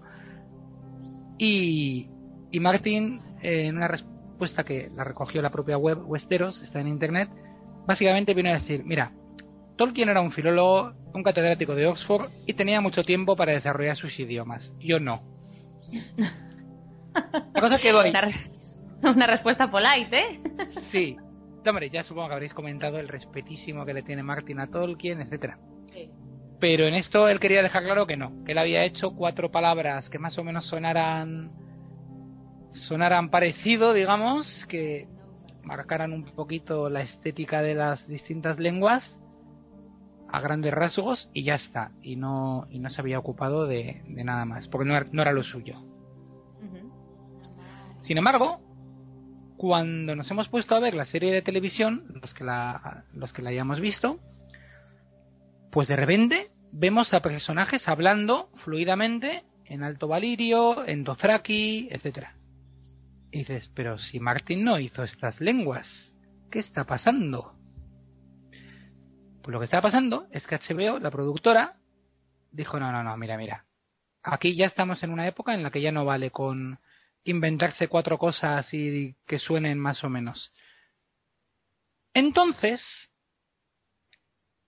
se acercaron a la Language Creation Society, o sea, la Sociedad de Creación de Idiomas, que es una organización que engloba a los a, un montón de conlangers. Conlangers son las personas aficionadas a la construcción de lenguas, ¿no? De con, de construir. Ajá. Hay gente para todo, ¿eh? Hay gente para todo. Vamos, pensábamos que los miembros de la Sociedad Tolkien Española éramos especiales, pero nada, ya veo que aquí hay para todo el mundo. Eso, es lo que da esperanza a la humanidad, que haya gente para todo. Eso es. sí, no, pues vamos, estos llevan desde 2007. Ah, muy bien. Y eh, muy influidos por Tolkien y bueno, en parte por Tolkien, en parte por el Esperanto y todo este tipo de cosas. Bueno, podríamos hablar de, todo esto porque la verdad es que es un tema que me, que me gusta mucho, el de las lenguas construidas, ¿no? Eh, entonces nada, le fue, fueron a donde ellos y les dijeron, oye, mira, organizamos una competición porque queremos encargarle a un lingüista que haga el Dothraki, el Alto Valirio y el Bajo Valirio. Ah. Eh, por, completo, por completo, no, no, pero con un cierto nivel de detalle. De manera que sea posible, pues crear frases, tener conversaciones, etcétera. Vale. Entonces nada, hicieron esta competición, salieron cuatro nominados y el escogido fue David J. Peterson. He dejado este hueco para toser. Ahora sigo. y desde entonces, pues Peterson ha creado eso, las estructuras de estos idiomas y, varios miles de, palabras. Y ha hecho él los tres. El alto valirio, el bajo valirio y el dothraki. Vale, Sí, el bajo valirio sería como una evolución, una simplificación del alto valirio. Y el dothraki no tiene nada que ver. Vale. Entonces todos los diálogos que aparecen en, en la serie en, idiomas martinianos, vamos a decir, son hechos por él, excepto pues los que las frases que aparecieran justo tal cual en, en el libro, ¿no? Pues cosas como Balag Morgulis, cosas así. Que eso, digamos que él lo ha respetado, lo ha metido dentro del de, de sus esquemas. Entonces, pues ha sido una cosa, una cosa curiosa. A ver, comentaba que el caso de Tolkien era muy distinto, porque, hombre, Tolkien ya tenía hechos los idiomas mucho antes de, de las películas y incluso antes de los libros, ¿no? Pero, pero también sabemos, sobre todo los fieles oyentes saben, que Tolkien no hizo las, sus lenguas con el interés de que se pudieran hablar de cualquier tema.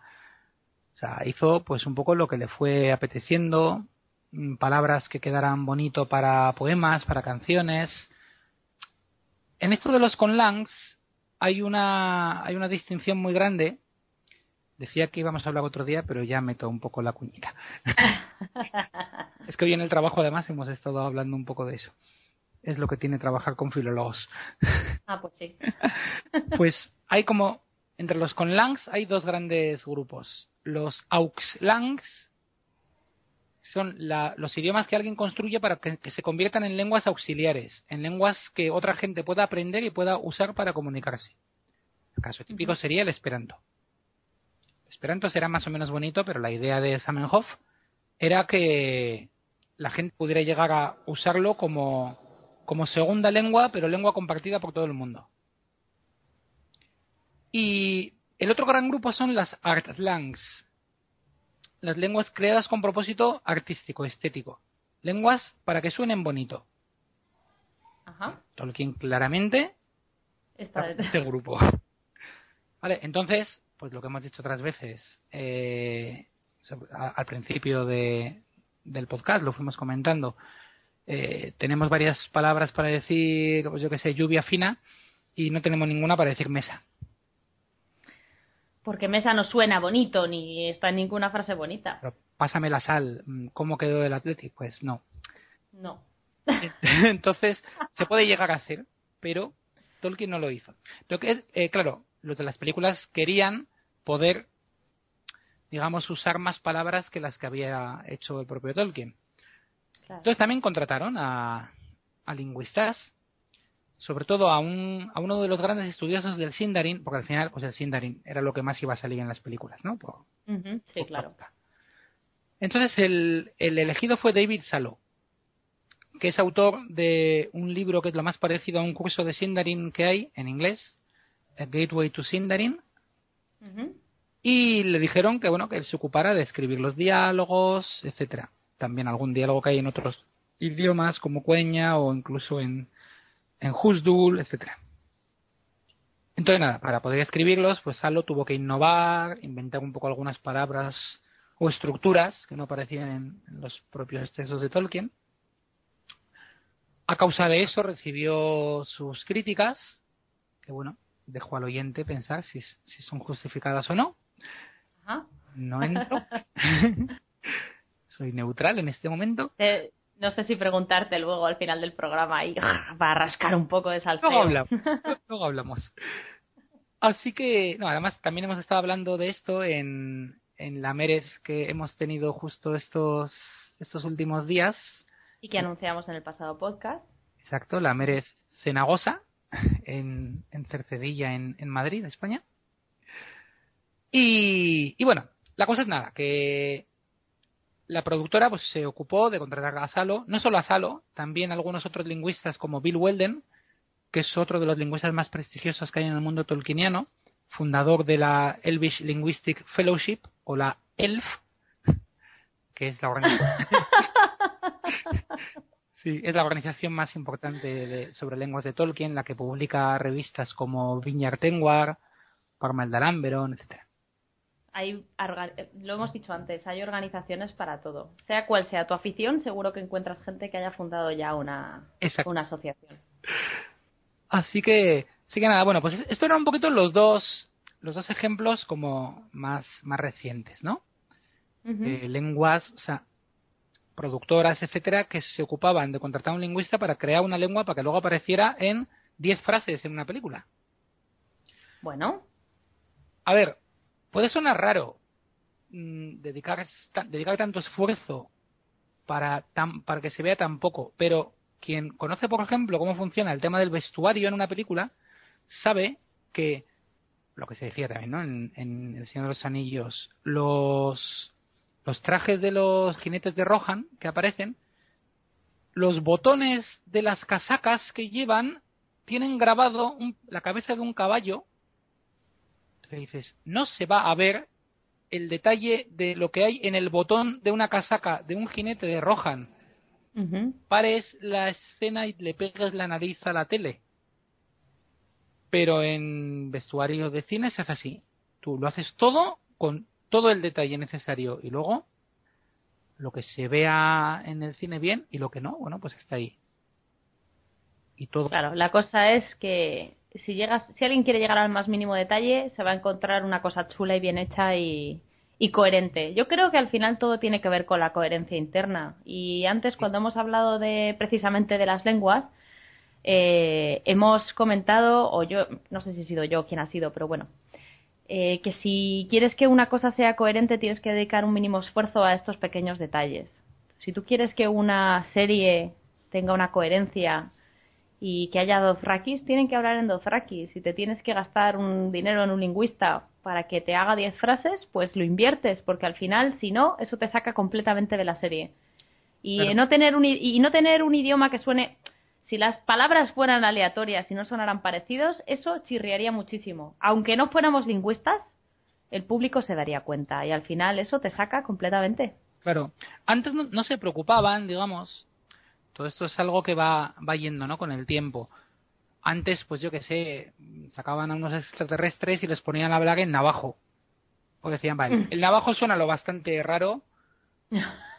hasta que, claro, luego iban unos navajos a ver la peli y salían descojonándose. Claro. Cosas así. Porque además a saber qué decían en navajo, ¿no? La lista de la compra, remolacha, pomelo. Hombre, hay una, hay una anécdota donde en una película, no recuerdo si es de... de... Ah, no, no, recuerdo. Una película del de, oeste, de estas, de actor famoso, ¿no? Que estaba el actor eh, atado a un poste y había dos indios discutiendo eh, lo que iban a hacer con él. Serios y solemnes, ¿no? Todo el mundo estaba pendiente. Entonces, si tú conocías ese idioma, y claro, algunos indios que fueron a ver la película, pues se morían, descubrían que los tíos estaban diciendo, pues no me ha gustado nada lo que nos han puesto hoy de comer. ya te digo, mañana voy a pedir pescado a ver si es mejor. Oye, ¿cuánto más tenemos que estar aquí? Que me estoy aburriendo. No sé, ah, mira, mira, nos hacen señas, vale, eso es que terminemos. Mientras el otro ahí con cara de circunstancia y la traducción de los subtítulos ahí diciendo deberíamos matarle, no. Claro. Suelo sagrado, no verter sangre. Claro. Entonces, claro. Qué grande, qué grande. Entonces, bueno, pues esto es un poco lo que lo que se ha, lo que se ha empezado a hacer ahora, ¿no? A ver, digo que se ha empezado a hacer ahora, no es tan cierto, porque tenemos un predecesor muy importante, que algunos oyentes seguro que están diciendo, pero ¿por qué no hablan de ello? Pues ahora mismo, el Klingon de Star Trek. Vale, un señor llamado Mark Okrand, lingüista también, eh, fue contratado por Paramount en... Bueno, ya primero para Paramount hizo una serie de, de, frases en Klingon, que es el idioma que habla una de las razas de Star Trek. En 1982, en la segunda película de Star Trek, ya hizo una pequeña colaboración. Pero ya en, para, en 1984, para la tercera película, ya le dijeron, no, no, hazte el idioma entero. Entonces se puso y lo, y lo hizo. Y de hecho es un idioma que ha tenido muchísimo muchísimo auge. Okran sí se preocupó de hacer un diccionario que tuviera las palabras más útiles, aunque siempre desde el punto de vista Klingon. Claro. Aparece la palabra por favor, porque eso no cuadra con la ideología o la psicología de los. No encaja en la cultura. Claro. Entonces, bueno, y luego pues se ha seguido evolucionando, ha habido otra gente que ha aportado, cosas así. Entonces, la verdad es que de ese, del Klingon sí que hay gente que más o menos puede hablar a cierto nivel, así como que ya hemos dicho que de en élfico muy muy poquito. En, sobre Klingon hay, hay más. Entonces, ese fue, digamos, el primer caso de realmente contratar a alguien para que te haga el idioma entero. De cara a una, a una película. Después el propio Okran hizo ha hecho alguno más, como por ejemplo el idioma atlantiano para la película Atlantis, el Imperio Perdido, de 2001, de Disney. Ay, es verdad.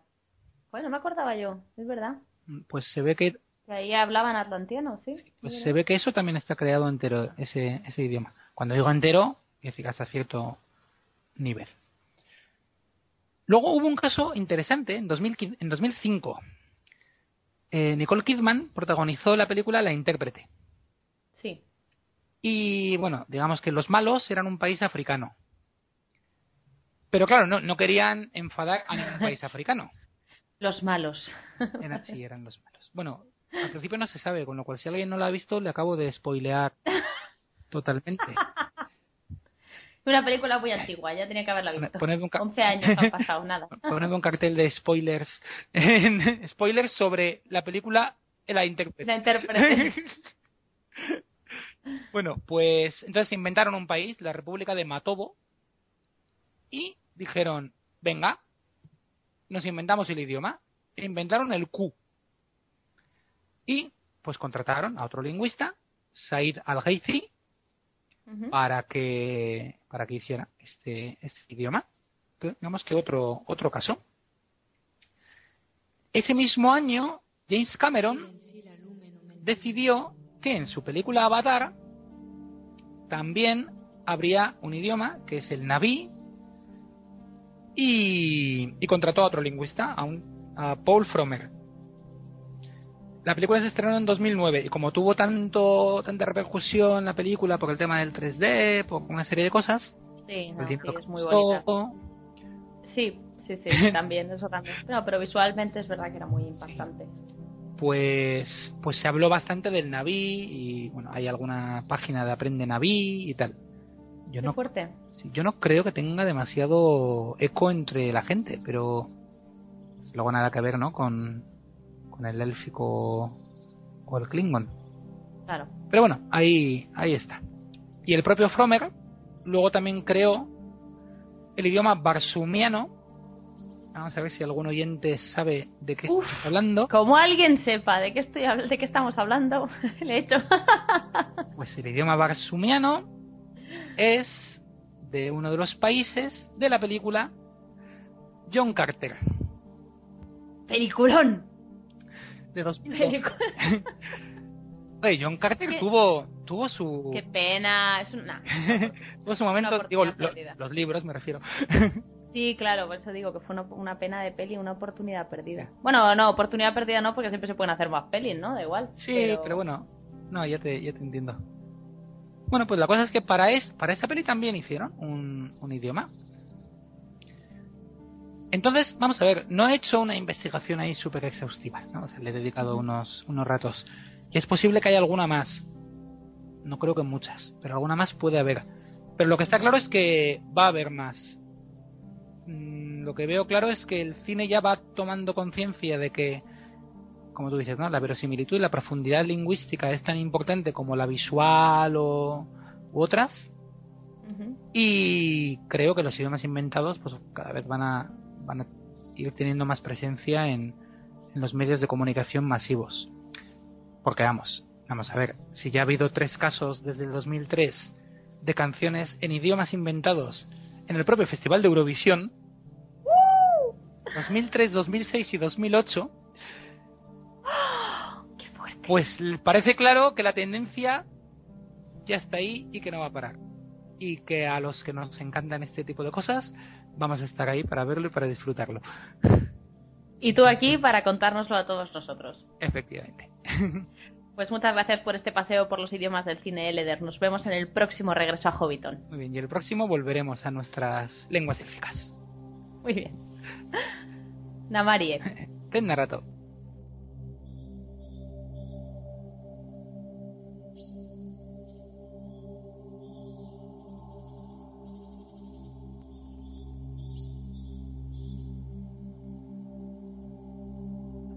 La sala de los cuentos.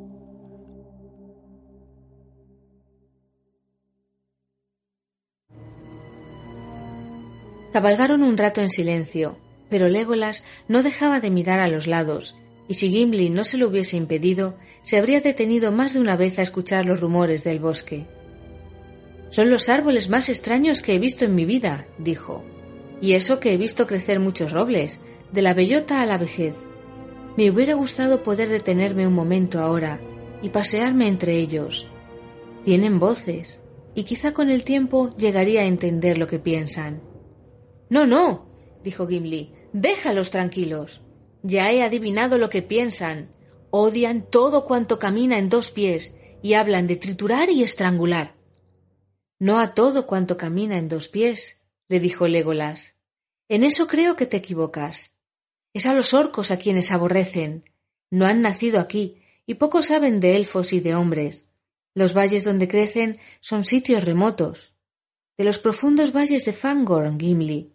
De allí es de donde vienen, sospecho. Entonces, este es el bosque más peligroso de la Tierra Media, dijo Gimli. Tendría que estarles agradecido por lo que hicieron, pero no los quiero de veras. A ti pueden parecerte maravillosos, pero yo he visto en esta región cosas más extraordinarias, más hermosas que todos los bosques y claros. Aún las llevo en el corazón. Extraños son los modos y costumbres de los hombres Légolas. Tienen aquí una de las maravillas del mundo septentrional. ¿Y qué dicen de ellas? Cavernas la llaman, refugios para tiempo de guerra, depósitos de forraje. ¿Sabes, mi buen Légolas, que las cavernas subterráneas del abismo de Helm son vastas y hermosas? Habría un incesante peregrinaje de enanos, y sólo para venir a verlas, si se supiera que existen. Sí, en verdad, pagarían oro puro por echarles una sola mirada. Y yo pagaría oro puro por lo contrario, dijo Legolas, y el doble porque me sacaran de allí si llegara a extraviarme. No las has visto, y te perdono la gracia, replicó Gimli, pero hablas como un tonto. ¿Te parecen hermosas las estancias de tu rey al pie de la colina en el bosque negro? ¿Que los enanos ayudaron a construir hace tiempo? Son covachas comparadas con las cavernas que he visto aquí, salas inconmensurables, pobladas de la música eterna del agua que tintinea en las lagunas, tan maravillosas como Helek Zaram a la luz de las estrellas. Y cuando se encienden las antorchas, Legolas, y los hombres caminan por los suelos de arena bajo las bóvedas resonantes, ah, entonces Legolas, gemas y cristales y filones de mineral precioso centellean en las paredes pulidas, y la luz resplandece en las vetas de los mármoles nacarados, luminosos como las manos de la reina Galadriel.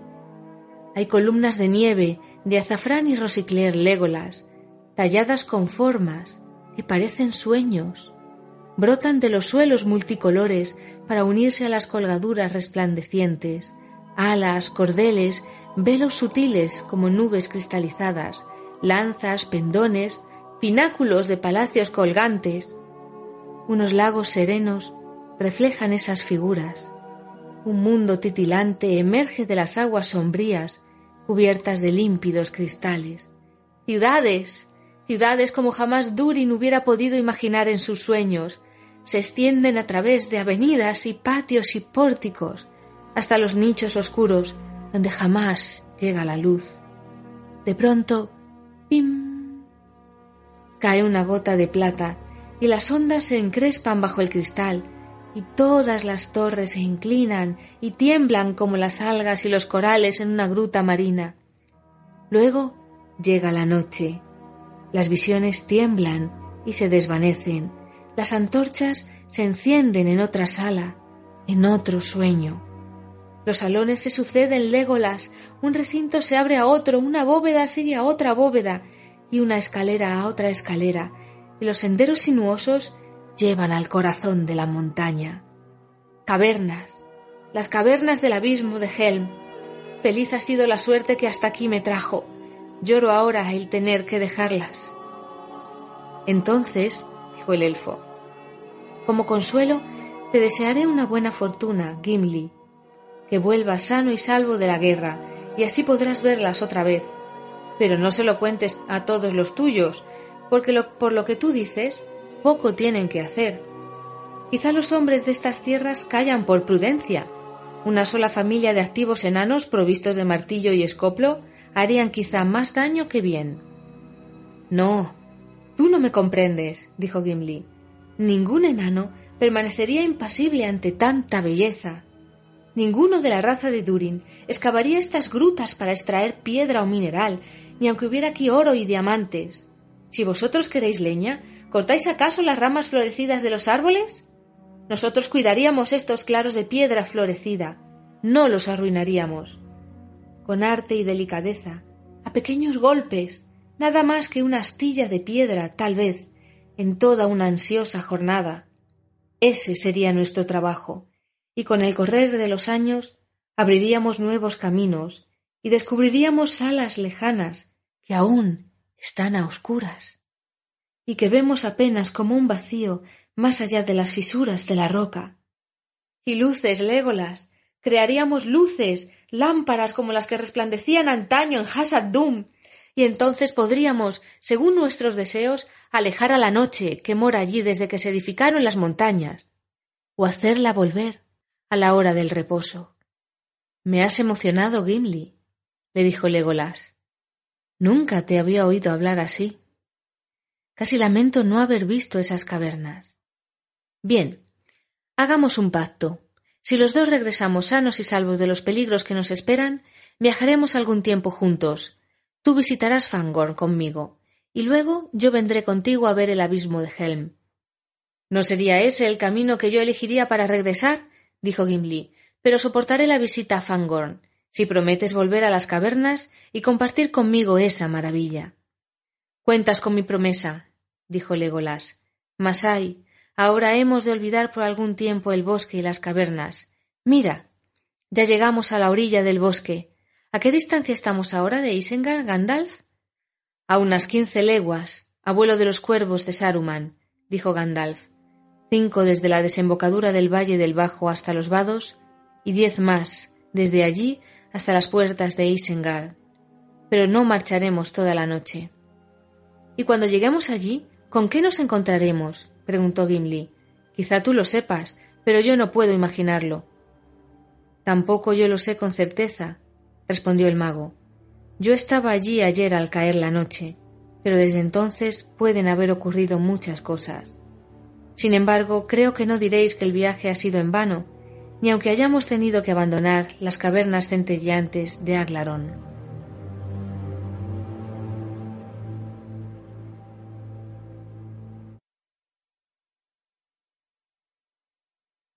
Estás escuchando Regreso a Hobbiton, el podcast de la Sociedad Tolkien Española. Puedes seguirnos a través de nuestra página de iVoox, Facebook, Twitter o nuestra página web sociedadtolkien.org.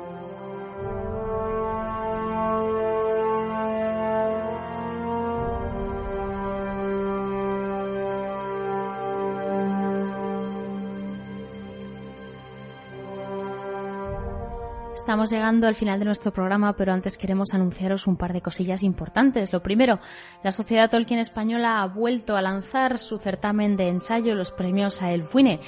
En el programa pasado estuvimos con una de las ganadoras del año pasado, Ana Mariño, pues si vosotros tenéis alguna idea o algo sobre Tolkien que queréis escribir, esta es vuestra oportunidad. El plazo para presentar ensayos termina el 1 de octubre y tenéis todas las bases en www.sociedadtolkien.org. Y lo segundo es que tenemos un concurso en marcha, seguramente lo habréis visto en Facebook en Twitter, en nuestras redes sociales. Eh, con motivo del premio que ha recibido Tomás Hijo por su grabado El Pony Pisador, vamos a sortear, bueno, estamos sorteando ya de hecho un póster de esa misma obra a color, firmada y dedicada por él para quien, quien consiga el premio. Eh, participar es muy fácil, hay que retuitear el tuit del concurso y responder correctamente por mensaje privado a la siguiente pregunta cuál fue el primer grabado de Tomás Hijo inspirado en la Tierra Media. También se puede participar por Facebook, la manera es la misma. Hay que compartir el post del concurso y también respondernos a eh, la pregunta del concurso correctamente a eh. Si contestáis correctamente la pregunta y compartís o retuiteáis, entráis en el sorteo de este póster que, por cierto, es una pasada. Podéis entrar en internet a verlo, a todo color, la escena del pony pisador.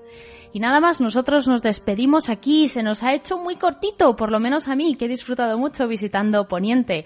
Eh, nos han acompañado nuestros amigos del podcast de Hielo y Fuego. Hemos escuchado, como siempre, música de Alex Pérez Mansergas, compuesta especialmente para este podcast y la pieza concretamente para este programa que habéis escuchado en la cabecera, y también la música de Gregoire Lurm con licencias Creative Commons. Eh, María José Rodríguez y Rafael Fortún nos han regalado una maravillosa lectura y las portadas, como siempre, de Nai. Soy Elia Martel ha sido un placer acompañaros en esta visita por los Siete Reinos. Nos vemos de nuevo en la comarca en el próximo regreso a Hobbiton.